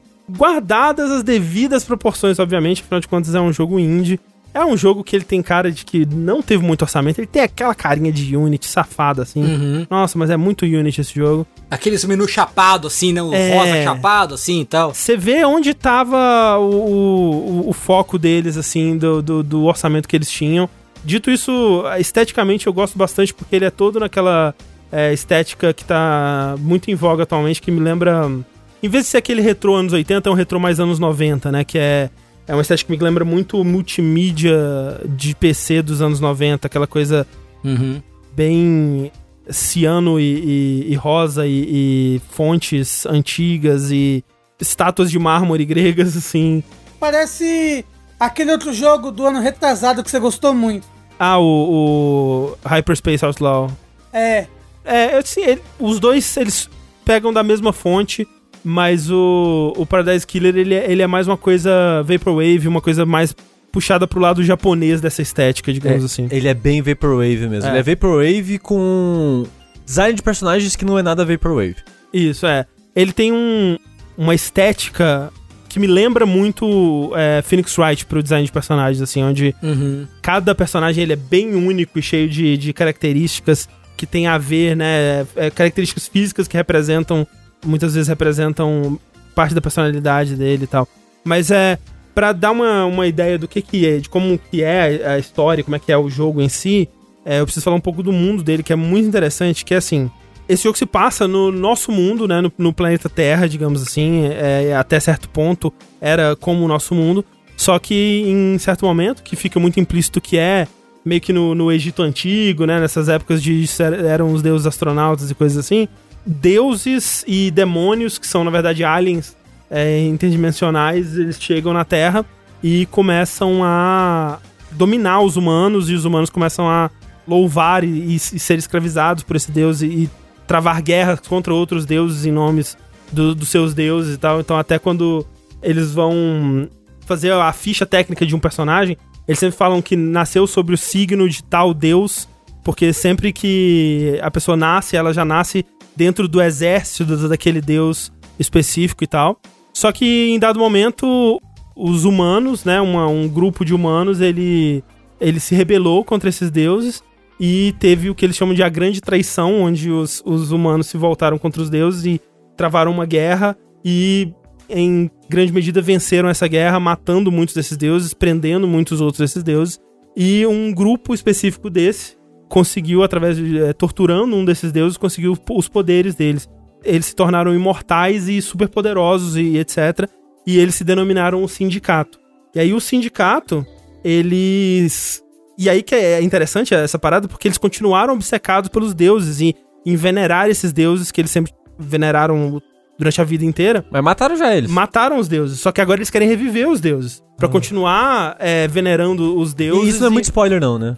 Isso é, tipo, a tela de introdução do. do... O que? Eu é, não sei, é que é bastante informação, tô É, com pois medo. é. Mas é porque é, é o, o jeito que eles, eles moldam o mundo é muito interessante. Eles querem então reviver esses deuses. Então eles criam uma ilha, que eles chamam de paraíso. E nessa ilha eles é, reinam, né, como figuras de poder. Eles são meio que as figuras autoritárias de governo dessa ilha. Dentro do sindicato tem um grupo ainda mais exclusivo, que é o conselho. E esse, esse sindicato, eles vão na Terra e abduzem pessoas pra essa ilha. E essa, essas pessoas se tornam escravas deles ali nessa ilha pra venerar esses deuses e fazer sacrifícios em, em prol desses deuses pra que a energia psíquica que, que eles geram através desse, dessas preces, dessa, dessa louvação e desses sacrifícios crie energia suficiente pra reviver esses deuses, que é o objetivo deles final. Então, o sindicato, ao matar os, os seus deuses e ter a tecnologia e coisa deles, eles foram pra fora da Terra?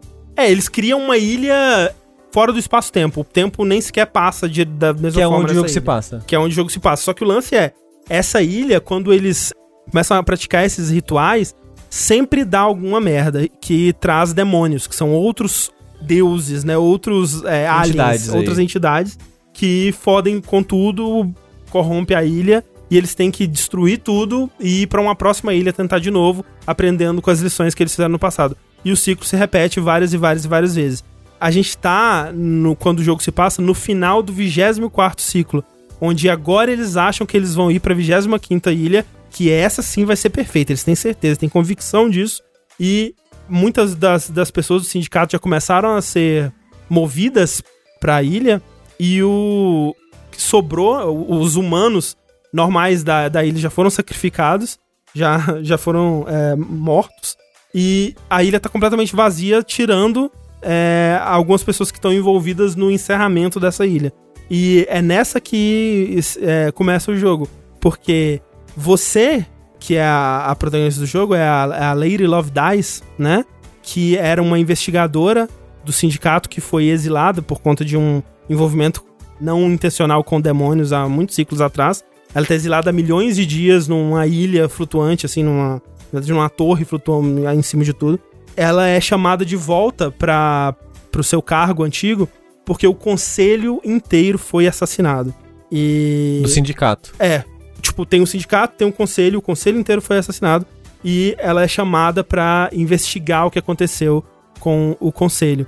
E, cara, essa estrutura toda é muito interessante por vários motivos. Porque, primeiro, eles não precisam justificar porque que a ilha tá vazia, né? E tem pouca gente, e isso é muito bom porque é uma. É um mundo aberto onde você consegue explorar ele livremente e você não tem veículos, então você tem uns pontos de, de fast travel, mas você explora a maior parte dele a pé. Então é um espaço razoavelmente pequeno e com pouca gente, né? O foco dele é bem limitado, então você não sente que ele tem coisa demais. Ele tem exatamente o número ideal de pessoas para que não seja amplo demais e você consiga sempre manter em mente tudo que cada pessoa sabe, o que cada pessoa fez, o que cada pessoa tá envolvida, quais são as suas suspeitas, quais são as suas teorias. E a, ao mesmo tempo, é interessante porque a sua personagem, ela um dia foi amiga, ou pelo menos conhecida, de todas essas pessoas, ou a maioria dessas pessoas que ela tá conversando. Então ela tem um histórico prévio com, com essas, esses personagens que você vai descobrindo aos poucos enquanto você vai conversando. Mas ao mesmo tempo, passou tanto tempo é, longe que é quase como se você fosse um protagonista novo entrando ali, porque agora ela precisa ser explicada sobre tudo que aconteceu, né? De novo. Então, é, mata esse coelho, né? Que muitas vezes é, é a, a, amnésia, né? Porque o jogador ele precisa ter essa informação. Então, como é que você vai justificar que esse personagem também precisa ter essa informação, sendo que ele tá nesse, nessa, nesse cargo pivotal, né? Eu queria dizer aqui rapidinho que o nome dos personagens desse jogo parece um gerador do Metal Gear. É, é incrível. Tem o, o Dr. Doom Jazz, tem o, o, o Samuel Daybreak, maravilhoso. É, é, a protagonista é a Lady, Lady Love Dies. Lady Love Dies. É, ele tem toda uma estética, assim, que ele tá tentando emular, que você vê que as pessoas que jogaram esse jogo jogaram muito visual novel japonês, né? E, e... As que jogaram ou as que fizeram? As que, as, as que, fizeram esse jogo jogaram muito visual novel japonês. Isso, exatamente. É, sabe o que eu, que eu senti? Eu joguei, sei lá, meia hora. Eu acho que quem desenvolveu esse jogo, assim, Turbo se inspirou em Flower Sun Rain. É. É muito Flower Sun Rain. Caralho, tipo, como assim? Olha Tengu, só. Tengu, Tengu, ah. Tengu, Tengu. Você não tá vendo o stream, né? Não, não, não tô. Na hora, na hora que você falou isso, eles se inspiraram muito em Love Sun Rain, sem sacanagem. Apareceu na tela, Love Sun Rain. Love Sun Rain, é. Sério? Sério. A pessoa que, que eu peguei o, o vídeo tava fazendo a mesma comparação. Caralho, Caralho tem... Mas é muito, tipo, é, é o estilo de... as cores, o estilo de diálogo... Né, o diálogo que é meio nonsense, parece que é meio desconjuntado, as pessoas que, que, que tipo papo de louco assim, não, as coisas não se conectam direito, né? E, assim, eu, eu, eu, não sei como é que é no Flower Sun Rain, mas assim, a vibe que me dá do diálogo e muito das, das catchphrases, assim, né? Porque a Lady Love Dies, ela fala muito de ah, está na hora de respirar vida de volta no paraíso. Tipo, me parece uma frase que foi traduzida do japonês e que algo Isso. se perdeu ali na tradução. E eles tentam emular muito esse estilo em tudo, assim. É. E Flower, Sun and Rain tem isso de, tipo, o principal é um, é um investigador que tá numa ilha, né? Tipo, tem a trama lá que a ilha, to, todo dia na ilha, um avião decola e explode. E aí o dia repete. ele tem que tá, descobrir o que tá acontecendo, né? E tem catchphrases e a, a paleta de cores é parecida, e tem uns diálogos meio, meio esquisitos assim. Então, assim, eu senti muito a vibe de Flower Sun Rain. Muito. É, provavelmente, provavelmente é intencional, sim. Esse Flower Sun Rain, ele é um visual novel que tem em inglês? Ele é um jogo é do, do Suda, Suda né? Suda é, nossa, é do Suda, né? É. Ele saiu em inglês pra DS. É bom isso? Cara, bom é uma palavra muito complicada para definir esse jogo, assim. Porque ele é um jogo que a história dele é interessante, ele tem mecânicas interessantes, mas ele te faz sofrer um pouco. Ele judia um pouco de você, assim. Mas então, assim, voltando pro, pra 10 Killer, que eu sempre quero chamar de Vampire Killer, mas não é outra coisa. A ideia, então, é que tem todas essas pessoas do sindicato, que são as únicas pessoas que sobraram, tirando com uma exceção, eu acho, que é um, um humano possuído por um demônio que tá preso. Todas essas pessoas são suspeitas, né, de, desse crime. E todas essas pessoas são desconhecidas suas. Então, você começa a investigar esse caso e você tá nesse mundo aberto onde você pode ir livremente, ao seu bel prazer, na ordem que você quiser, investigando cada uma dessas pessoas. e investigando o mundo também, no ritmo que você quiser, como da forma que você quiser, com a minúcia que você que você quiser, né? E você faz isso primeiro na parte de conversar com os personagens de uma forma que lembra realmente muito o, o Phoenix Wright, assim, né? Onde você tem essas, esses diálogos que lembram muito um, um visual novel, né? E boa parte do jogo vai se passar nessas telas de diálogo. Mas, como ele te dá essa liberdade a mais que esses jogos não costumam ter, isso significa que você pode encerrar ele a, na hora que você quiser. Então você começa investigando certas pessoas, assim, e porra, tenho certeza já que foi isso aqui que aconteceu, eu já tenho provas suficientes para acusar essa pessoa aqui. Você pode a qualquer momento voltar lá no, no, na juíza e falar: bom, quero começar o julgamento agora, eu vou executar essa pessoa aqui, é isso que aconteceu, fechou, vou embora, acabou, zerei o jogo. Você pode terminar esse jogo talvez em 15 minutos. É, eu não tentei fazer isso, mas supostamente Ele dá tem pra fazer. múltiplos finais, então? Ele meio que. E esse é um dos, dos problemas do jogo. Ele meio que não tem um final. Você decide o que você tirou daquela, daquela A- conclusão, assim. Assim como Her Story, o jogo acaba quando você tá satisfeito. É, mais ou menos assim, quando tá fazendo o julgamento, você pode apresentar verdades suficientes para que os personagens, eles falam, não, realmente é isso que aconteceu, eu vou confessar aqui, foi por isso, isso e aquilo e tal. Então assim, quando eu zerei, tendo cavucado ao mais fundo que eu consegui, eu sinto que eu cheguei na verdade que existe por detrás daquilo tudo. Mas mesmo quando você faz isso, você acusa a pessoa é, ou as pessoas que você considera culpadas ali e encerra, você tem um momento final onde você pode ainda ir nas pessoas que restaram e falar: mudei de ideia, eu vou te matar aqui. E mata, mata todo mundo que você acha que, que, é, que você não conseguiu culpar por algum motivo ou mudou de ideia e tal. E todo o diálogo nessa parte, ele tem muito um tom de: putz, será que era isso mesmo? Será que. Eu tenho certeza que eu peguei a, a verdade. Eu tenho certeza que não tem nada abaixo do, da superfície que não ficou desenterrado por mim. Mas o tom do final é meio que anticlimático nesse sentido de, tipo, meio que só tem um final, sabe? No fim das contas. Hum, Mas ele quer que você chegue nesse final só se você explorar o máximo de coisas possível e descobrir todas as pistas e caminhos que ele tem pra te oferecer. E isso é interessante porque essas informações são descobertas muito no diálogo, mas muito também na exploração. Isso foi o que mais me encantou no jogo, que é a exploração do mundo dele, porque explorar o mundo é um mundo meio, como eu disse, ele é meio baixo orçamento, mas ele tem muitos segredos e muitas coisas para serem descobertas nele. E em vários momentos você tem aquela sensação de eita, eu esbarrei numa coisa que eu não deveria ter esbarrado aqui. Eu adoro essa sensação e estou odiando ouvir ela, sobre ela aqui. Eita, eu acho que não era a hora de eu ter descoberto sobre isso. Será que o jogo ele vai saber reagir corretamente sobre o fato de que eu agora tenho o final da informação que ele estava tentando me levar numa numa ordem linear aqui e eu pulei essa ordem e cheguei no final? Será que ele vai saber?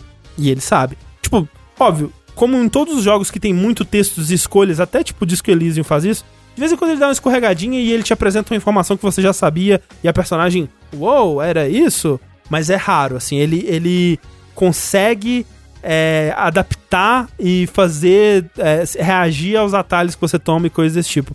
E em diversos momentos dessa história, é, como na, na grandes histórias de mistério, você se depara com uma coisa e você fica empolgado pelo que que aquilo vai significar, o que que aquilo, o que que é essa parada que eu encontrei, o que que isso representa, como isso muda as coisas, o que que eu preciso voltar e falar com todo mundo sobre isso pra ver o que eles têm a dizer sobre isso. E isso é muito legal, cara, é muito satisfatório. O mundo, ele é cheio de coisinha, cara, tem coisa fundamental no mundo que, cara, tá muito, muito escondida assim. E o jogo ele faz um bom trabalho de te guiar com pequenas dicas até o que você precisa fazer pra chegar lá. E a parte de, de investigação desse jogo é incrível. E é incrível também porque o jogo ele não te aponta pra um certo caminho. Um, um dos problemas que acabam acontecendo nele é que toda informação nova que você pega, você acaba tendo que voltar em todas as pessoas que são suspeitas e conversar sobre aquilo com elas. Então, especialmente no começo, quando você tá investigando e começando a ter todas as informações, em cada pessoa que você chega, você tem que falar sobre 20, 30 assuntos nela. Outros jogos, eles limitariam a coisas que seriam relevantes àquela pessoa, Pra te meio que já te induzir no que, que é relevante aqui e não é ali. Mas como esse jogo ele não quer fazer isso, ele quer que você chegue nessa conclusão. Então ele te deixa perguntar sobre tudo pra todo mundo. Isso é um, acaba ficando um pouco é, repetitivo num dado momento, porque você tem que né, voltar em todo mundo várias vezes. Chega uma hora que você tá, tipo, fazendo ciclo. Tipo, eu terminei de conversar com todo mundo, agora tudo que eu descobri nessa ronda abriu novas perguntas pra todo mundo. Então eu vou voltar a fazer o ciclo de novo. E vai abrir mais perguntas. Eu tentava, sempre que eu conversava com todo mundo sobre coisas, assim, eu tentava fazer uma ronda de explorar o mundo. Vamos dar uma, uma volta, vamos subir nos apartamentos, porque ele também tem alguns segredos que você encontra que são habilidades de, de mobilidade da personagem. Então você acaba pegando pulo duplo, tipo dash no ar e tal. Coisas que vão te possibilitando é, alcançar lugares mais é, afastados, né, e mais difíceis. E, cara, é, é, é bem legal, sabe? Ele até tem até puzzles, assim, tipo, ah, você chega num lugar e você percebe que tem um objeto que tá debaixo de uma grade. E aí, ó, se você encontrar as três válvulas, você consegue abrir a água, e a água vai encher o lugar e levantar, e você vai conseguir pegar aquele item. Alguns desses itens são só, tipo, dinheiro para você comprar pontos de, de fast travel, ou outras coisas, tipo, mais úteis, tipo, informação. Tem uma, uma personagem que é uma vendedora de informações, você pode ir para ela e ela vai te vender informações relevantes. Tem um momento que é legal porque você fala, pô, isso aí que você não sabe, eu sei. Ela, pô, você não quer me, me vender agora? Tipo, agora eu compro de você essa informação. Só que você não, não sabe se você suspeita dela ou não, né? Então você tem que pensar, hum, será que eu vendo essa informação para ela ou mantenho para mim mesmo? E no fim de tudo, vai para um julgamento, como no Phoenix Wright também, onde o caso principal ele acaba sendo dividido em mi mini casos é, ao longo da investigação. E para cada um desses casos você vai tendo que apresentar é, evidências e, e, suspeitos e culpados e o que você acha que aconteceu e tal para montar aquilo tudo. No fim das contas, é, essa parte final ela é muito um daquele momento do, do de, de livro de mistério onde o detetive vai narrar tudo que aconteceu, né?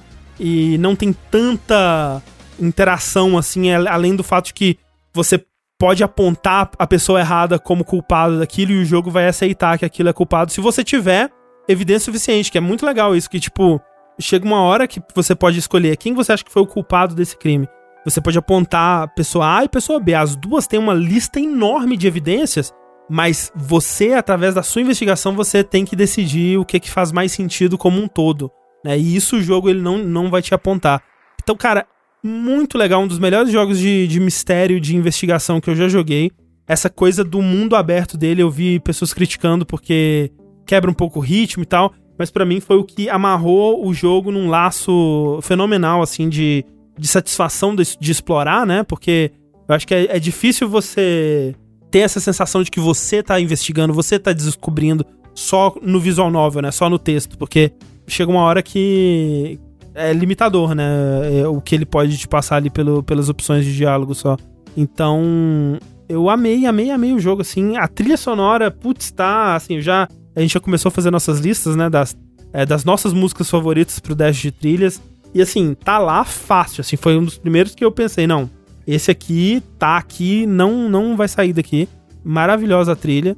Personagens muito legais, alguns personagens muito detestáveis, e personagens que você quer ver se fuder. Alguns se fodem, outros nem tanto.